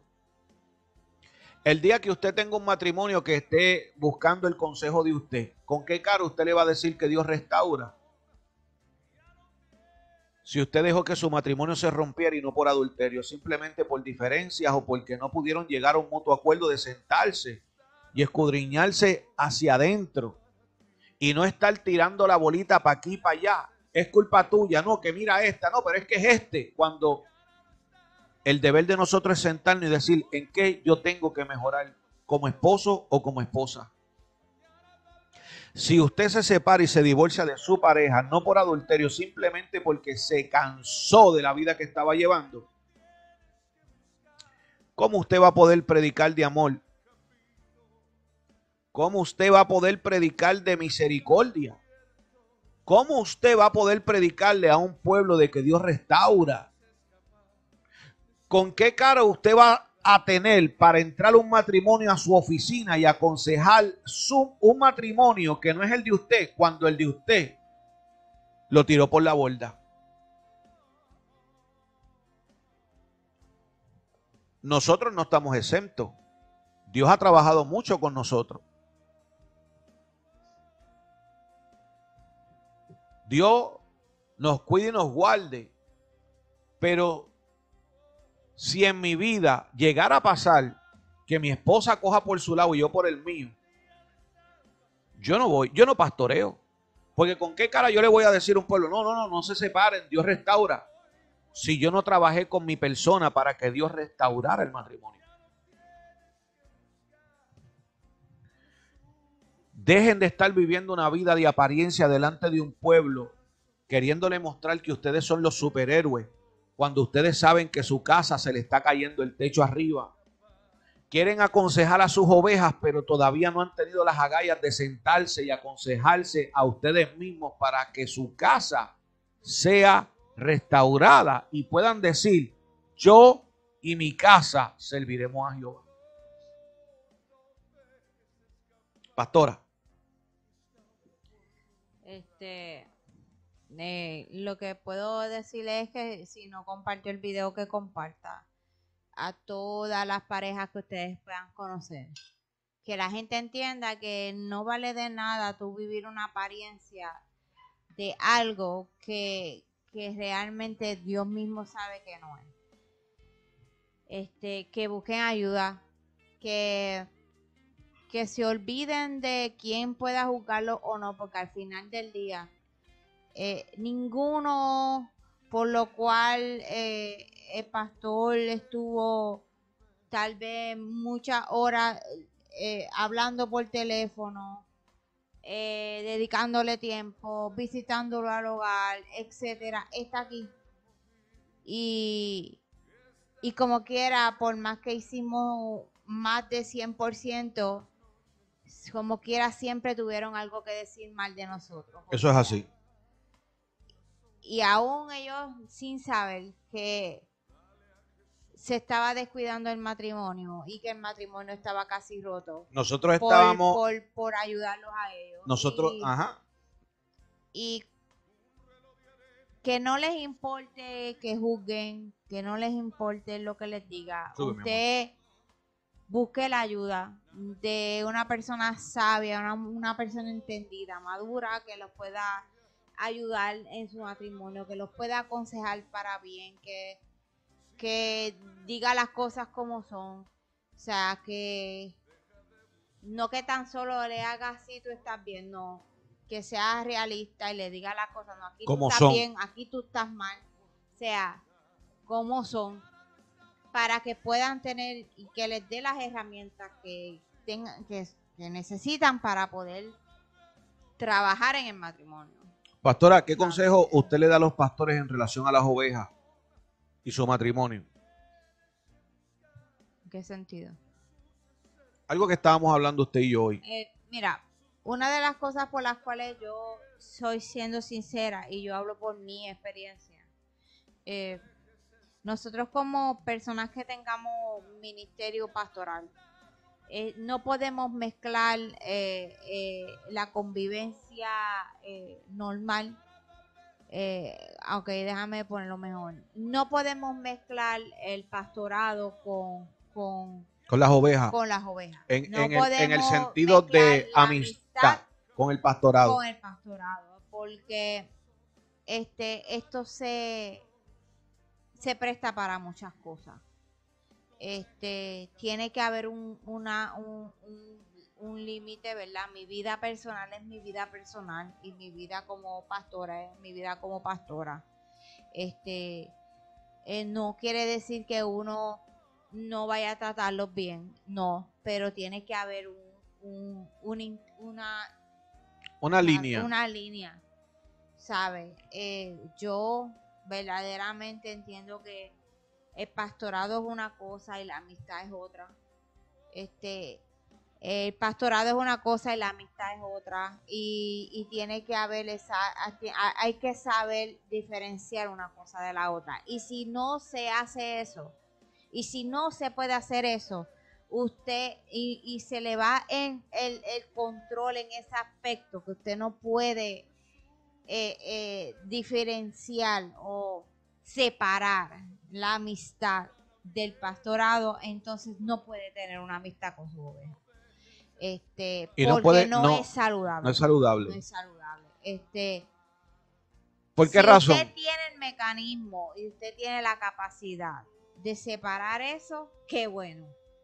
No, no, eso no, nadie lo va a tener, pastora. Pero si no siempre, siempre, siempre a la larga, cuando usted como pastor mete a sus ovejas a su vida privada y personal, a su hogar, a contarle sus problemas, a llevárselos a todos lados como si fueran pana fuerte, al final del día el tiro va a salir por la culata. Y termina muy lastimado. Va, van a terminar lastimados matrimonios que van a terminar lacerados a cuenta de las ovejas. Y a nosotros nos pasó. A nosotros nos pasó. Y si lo decimos es por experiencia propia. Todo lo que nosotros hablamos, tanto por aquí y consejos que damos, es porque ya pasamos por ahí hace rato. Y no queremos que otros ministerios pasen por lo mismo que nosotros pasamos. Y lo hemos dicho, ¿sabes? Una cosa es que hay que compartir de la iglesia y otra cosa es que las ovejas se pasen metidas en la casa de uno o uno en la casa de las ovejas o, o la misma y, no ovejas pastor hasta la junta porque hay pastores que cogen gente de la junta y los hacen bien pana y están y después no van, mire, mi amado, mire, yo, voy, voy, a decir algo aquí pastora voy a decir algo aquí bien importante. Tal vez usted dice yo no le doy todo el tiempo al ministerio yo no soy como usted está hablando pero es que hay personas que no le dan 24/7 al ministerio, pero tienen a la junta metido en la casa 24/7 y se van con la junta para todos lados, para el shopping, para el restaurante, para, para, lo que sea. Lo que le falta es llevarse a las personas de la junta hasta para el baño cuando van a hacer sus necesidades. Y es lo mismo. ¿Por qué razón? Porque tal vez usted no le está dando 24/7 al ministerio, pero tiene una persona que está acaparando el tiempo de calidad que se supone que usted tenga para con su pareja y no para alguien que no vive bajo su mismo techo, que no contribuye en nada. Porque al final del día muchos se darán cuenta que los que están hoy contigo mañana no van a estar. Y te vas a dar cuenta que no valió la pena porque te costó perder tanto por tan poco. Y hay gente que no entiende esto en este caminar. Porque prefieren más tener una relación más sólida con la junta o con las ovejas que con el mismo matrimonio dentro del hogar. Tal vez tú no das cuatro cultos a la semana, tal vez das dos. Tal vez das dos, pero los otros cinco días, incluyendo los de culto, estás para arriba y para abajo con los de la junta. Eso destruye el matrimonio. Si tienes a tu esposa diciéndote, ya corta eso, chico, no me gusta, es por algo. O si tu esposo te dice, esto a mí no me gusta, es porque ya se siente incómodo de que no hay una calidad de vida como matrimonio. Porque todo el tiempo se le está dedicando a una persona que al final del día no duerme contigo, no te cuida, no oye tus quejas, no te seca las lágrimas. Y esto es un alma de doble filo. Porque muchas veces dentro del sistema eclesiástico, al tú no encontrar lo que estás buscando dentro de tu casa, por eso hoy por hoy terminan muchos pastores en adulterio con su secretaria, con la adoradora, pastoras cayendo en adulterio con el adorador, con el músico, con el pastor de la esquina. Porque siempre yo he dicho que un adulterio no viene de la noche a la mañana. ¿Cuántas pastoras y pastores han caído en tener una relación con personas del mismo sexo porque encontraron una paz ahí que no encontraban en su matrimonio? Pero eso no nació de la noche a la mañana. So, en vez de en su matrimonio estar buscando quién tiene la culpa y preocuparse por llevar un ministerio por el que dirán, comiencen a preocuparse por el primer ministerio que Dios puso en la faz de la tierra, que se llama matrimonio, se llama familia, se llama estar bajo la voluntad del Padre dentro de tu hogar. Lo demás es añadidura. Así es, así que eh, cojan este consejo, ¿verdad? Y pónganlo en práctica. Eh, siempre tiene que haber un balance. Lo que es extremo siempre eh, hace daño. ¿Sabes? No podemos extremarnos en las podemos amar a, alguien mucho, pero tiene que haber un, tiempo un tiempo. ¿Sabes? es como yo digo, ¿sabes? Yo lo amo mucho a él, pero yo también me gusta estar sola. Tener mi tiempo de yo estar sola, hacerme una mascarilla o hacerme qué sé yo qué. Y en ese tiempo ahí yo no me meto, yo la dejo tranquilita en el cuarto, que pase su día relax, lo que ella quiere hacer. Y yo tranquilo. la gente tiene que entender. Eh, que hay relaciones y hay relaciones tóxicas, aunque, aunque sea una relación de amistad o de lo que sea, de oveja. Hay, hay relaciones de oveja con pastores que son tóxicas. Son tóxicas. ¿Sabe? Y, y la gente no se da de cuenta. ¿Sabe? ¿Usted se cree que los pastores solamente aman cuando están enganchados todos los días con usted? No. No, mi hermano, no tenga esa capacidad de pensar eso.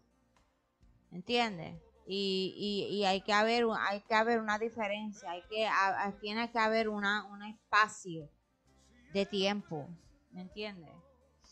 y pastora yo he visto por ahí mucho pero y esto lo voy a decir bien claro yo de, yo de, de cada rato cuando Dios me pone en el corazón me gusta honrar el ministerio o hombres o mujeres de Dios posteándolos en las redes sociales y diciendo honra este ministerio por esto, por esto, por esto, lo respeto por esto. Y usted nunca me va a ver a mí honrando más a alguien afuera que a mi esposa en las redes sociales. Yo he visto muchos ministerios que postean más el amor que le tienen a los demás, pero rara la vez que suben un post honrando a su esposa o a su esposo y diciendo todo lo que ha hecho, todo lo que ha soportado, que siempre ha estado ahí, que, en buenas y malas no se ha ido, que aún con las pocas vergüenzas que tú has hecho, ha estado ahí, se ha mantenido. Tenga cuidado, porque el enemigo todo lo ve, todo lo sabe, todo lo escudriña y sabe qué puertas van a estar abiertas por donde él puede entrar y destruir. Consejo de gratis. Ah, pastora.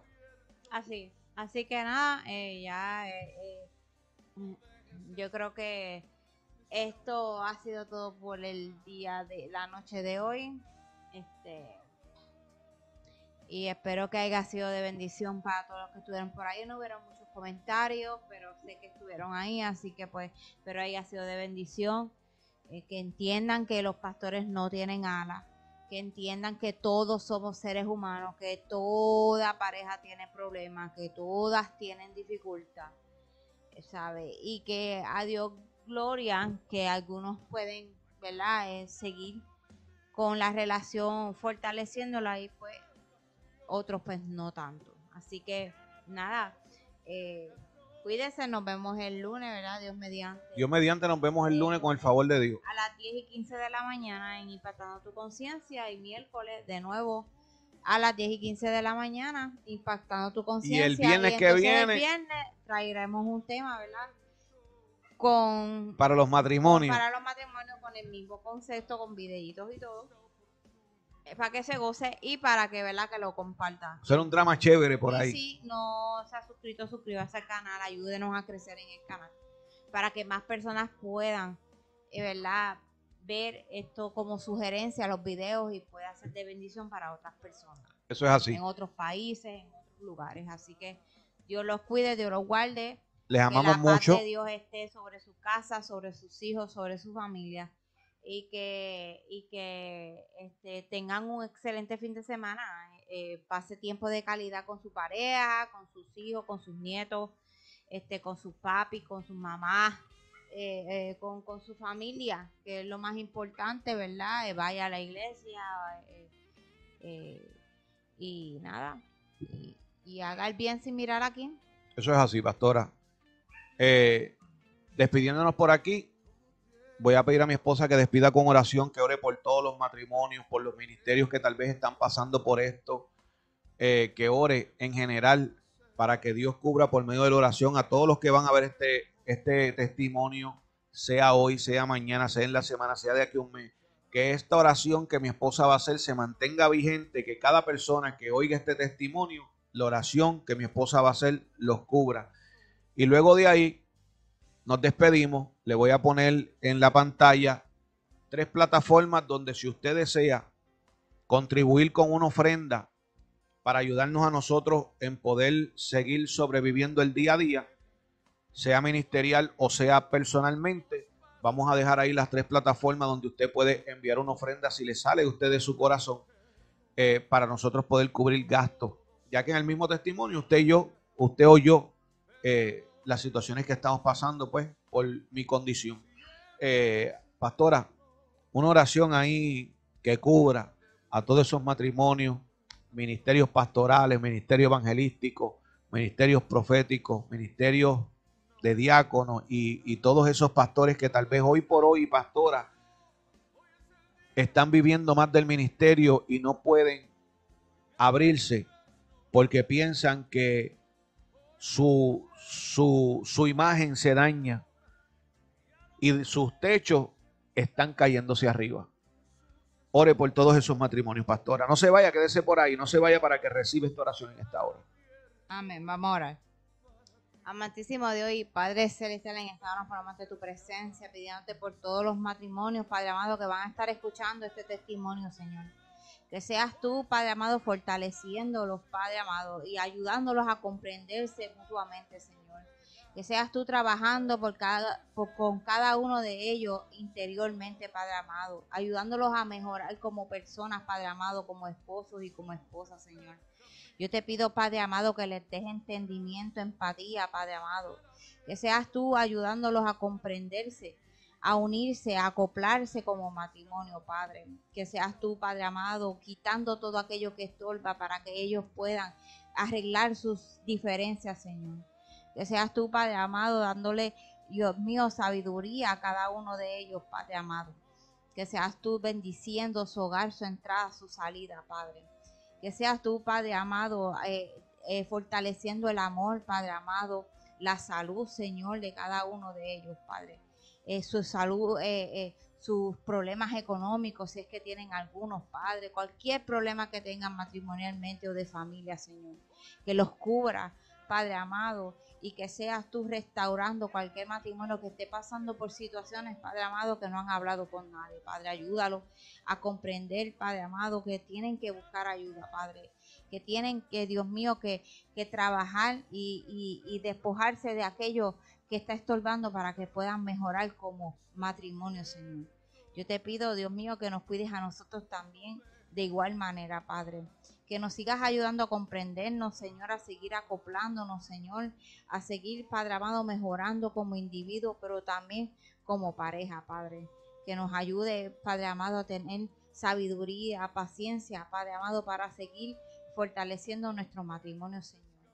Eh, que, nos, que nos cuides y nos bendigas, Padre amado, y que cuides los sueños de cada uno de nosotros, Señor, que, que cuides nuestro dormir y nuestro descansar, Señor. Te pido todo esto en el nombre de Jesús. Amén y amén. Amén, amén, amén. Les amamos mucho a cada uno de ustedes. Le damos gracias porque ya son, sé que, pastora, 17, 18, 19, 20, 21, 22, 6 años ya. ¿De qué? Eh, con la emisora eh, en vivo. Así que le damos gracias a cada uno de ustedes que desde que la emisora comenzó por primera vez eh, han estado por ahí conectados. Unos ya no están, otros siguen oyéndonos. Pero le damos gracias a cada uno de ustedes, ¿verdad? Porque siempre entran a escuchar palabra de Dios y no de hombre. Ore por sus matrimonios. Ponga, póngale, mire, fuerzas ahí y no deje que su matrimonio se vaya por la borda todo tiene una solución. Dios restaura siempre y cuando usted ponga de su parte. Así que mire, voy, voy a abrirme bien, bien, bien aquí, voy a abrirme con el pueblo, voy a dejar las tres plataformas por ahí si usted quiere enviar una ofrenda. Eh, el día 19 de agosto, el día 19 de agosto es el ungimiento de nosotros. Eh, nos van a ungir como obispo a este su servidor, a mi esposa la van a ungir como pastora principal de la obra. Eh, hay unos gastos que hay que hacer, hay que cubrir todavía ciertas cosas donde el pastor se va a estar quedando, eh, gasolina y otros gastos. No tenemos entrada. Si usted quiere enviar una ofrenda para ayudarnos con esos gastos, se lo vamos a agradecer de todo corazón. Y le dejamos por aquí lo que es PayPal, Cash App y SEO. Si usted no tiene ninguna de esas tres plataformas y lo quiere enviar por otra vía, nos puede llamar al mismo número que va a aparecer ahí, donde es el mismo de Cash App y SEO, y preguntarnos. Que Dios le ponga en el corazón, ¿verdad? Dios conoce, Dios todo lo ve, Dios todo lo sabe y Dios conoce eh, la necesidad que hay. Así que les amamos en el amor de Cristo, les amamos en el amor personal. Nos vemos el lunes con el favor de Dios en Impactando tu Conciencia a las 10 y 15 de la mañana por aquí, por tu emisora radio, volviendo al Pentecostés por el canal de YouTube. Suscríbete, dale a la campanita. Nos vemos el lunes. A mi amor. Así es. Alábalo si puede, que Dios es bueno. Dios te bendiga. Dios te guarde. Santo, poderoso es Dios.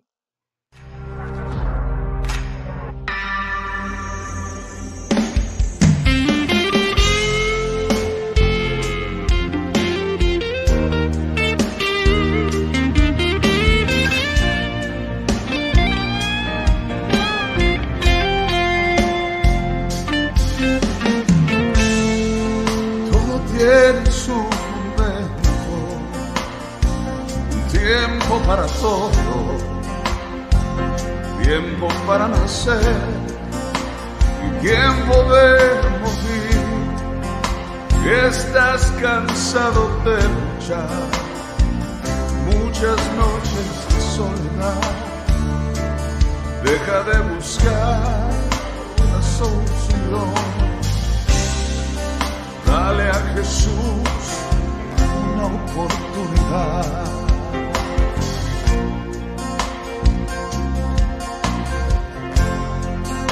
Reloj es como la vida nos pasa sin darnos cuenta.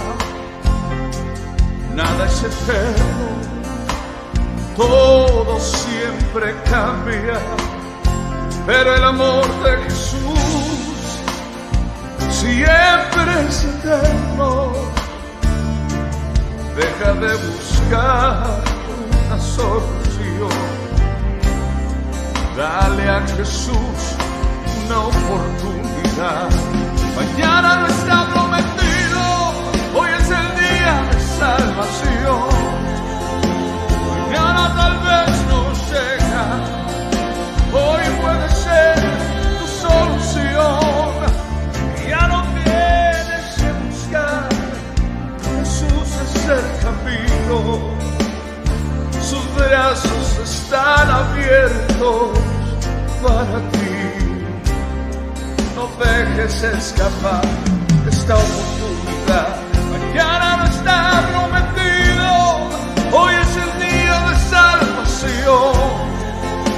Mañana tal vez no llega, hoy puede ser tu solución.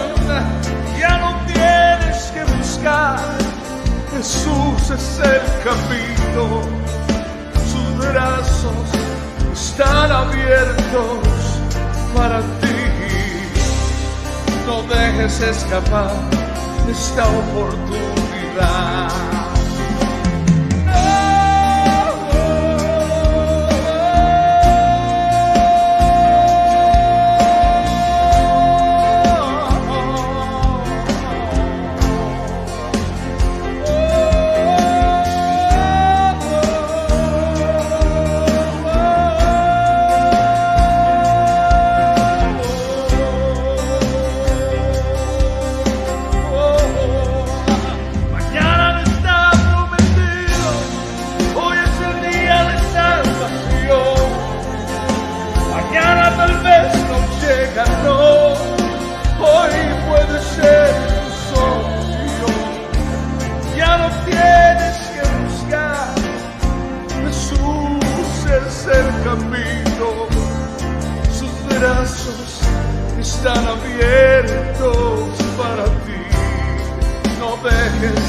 Escapar esta oportunidad.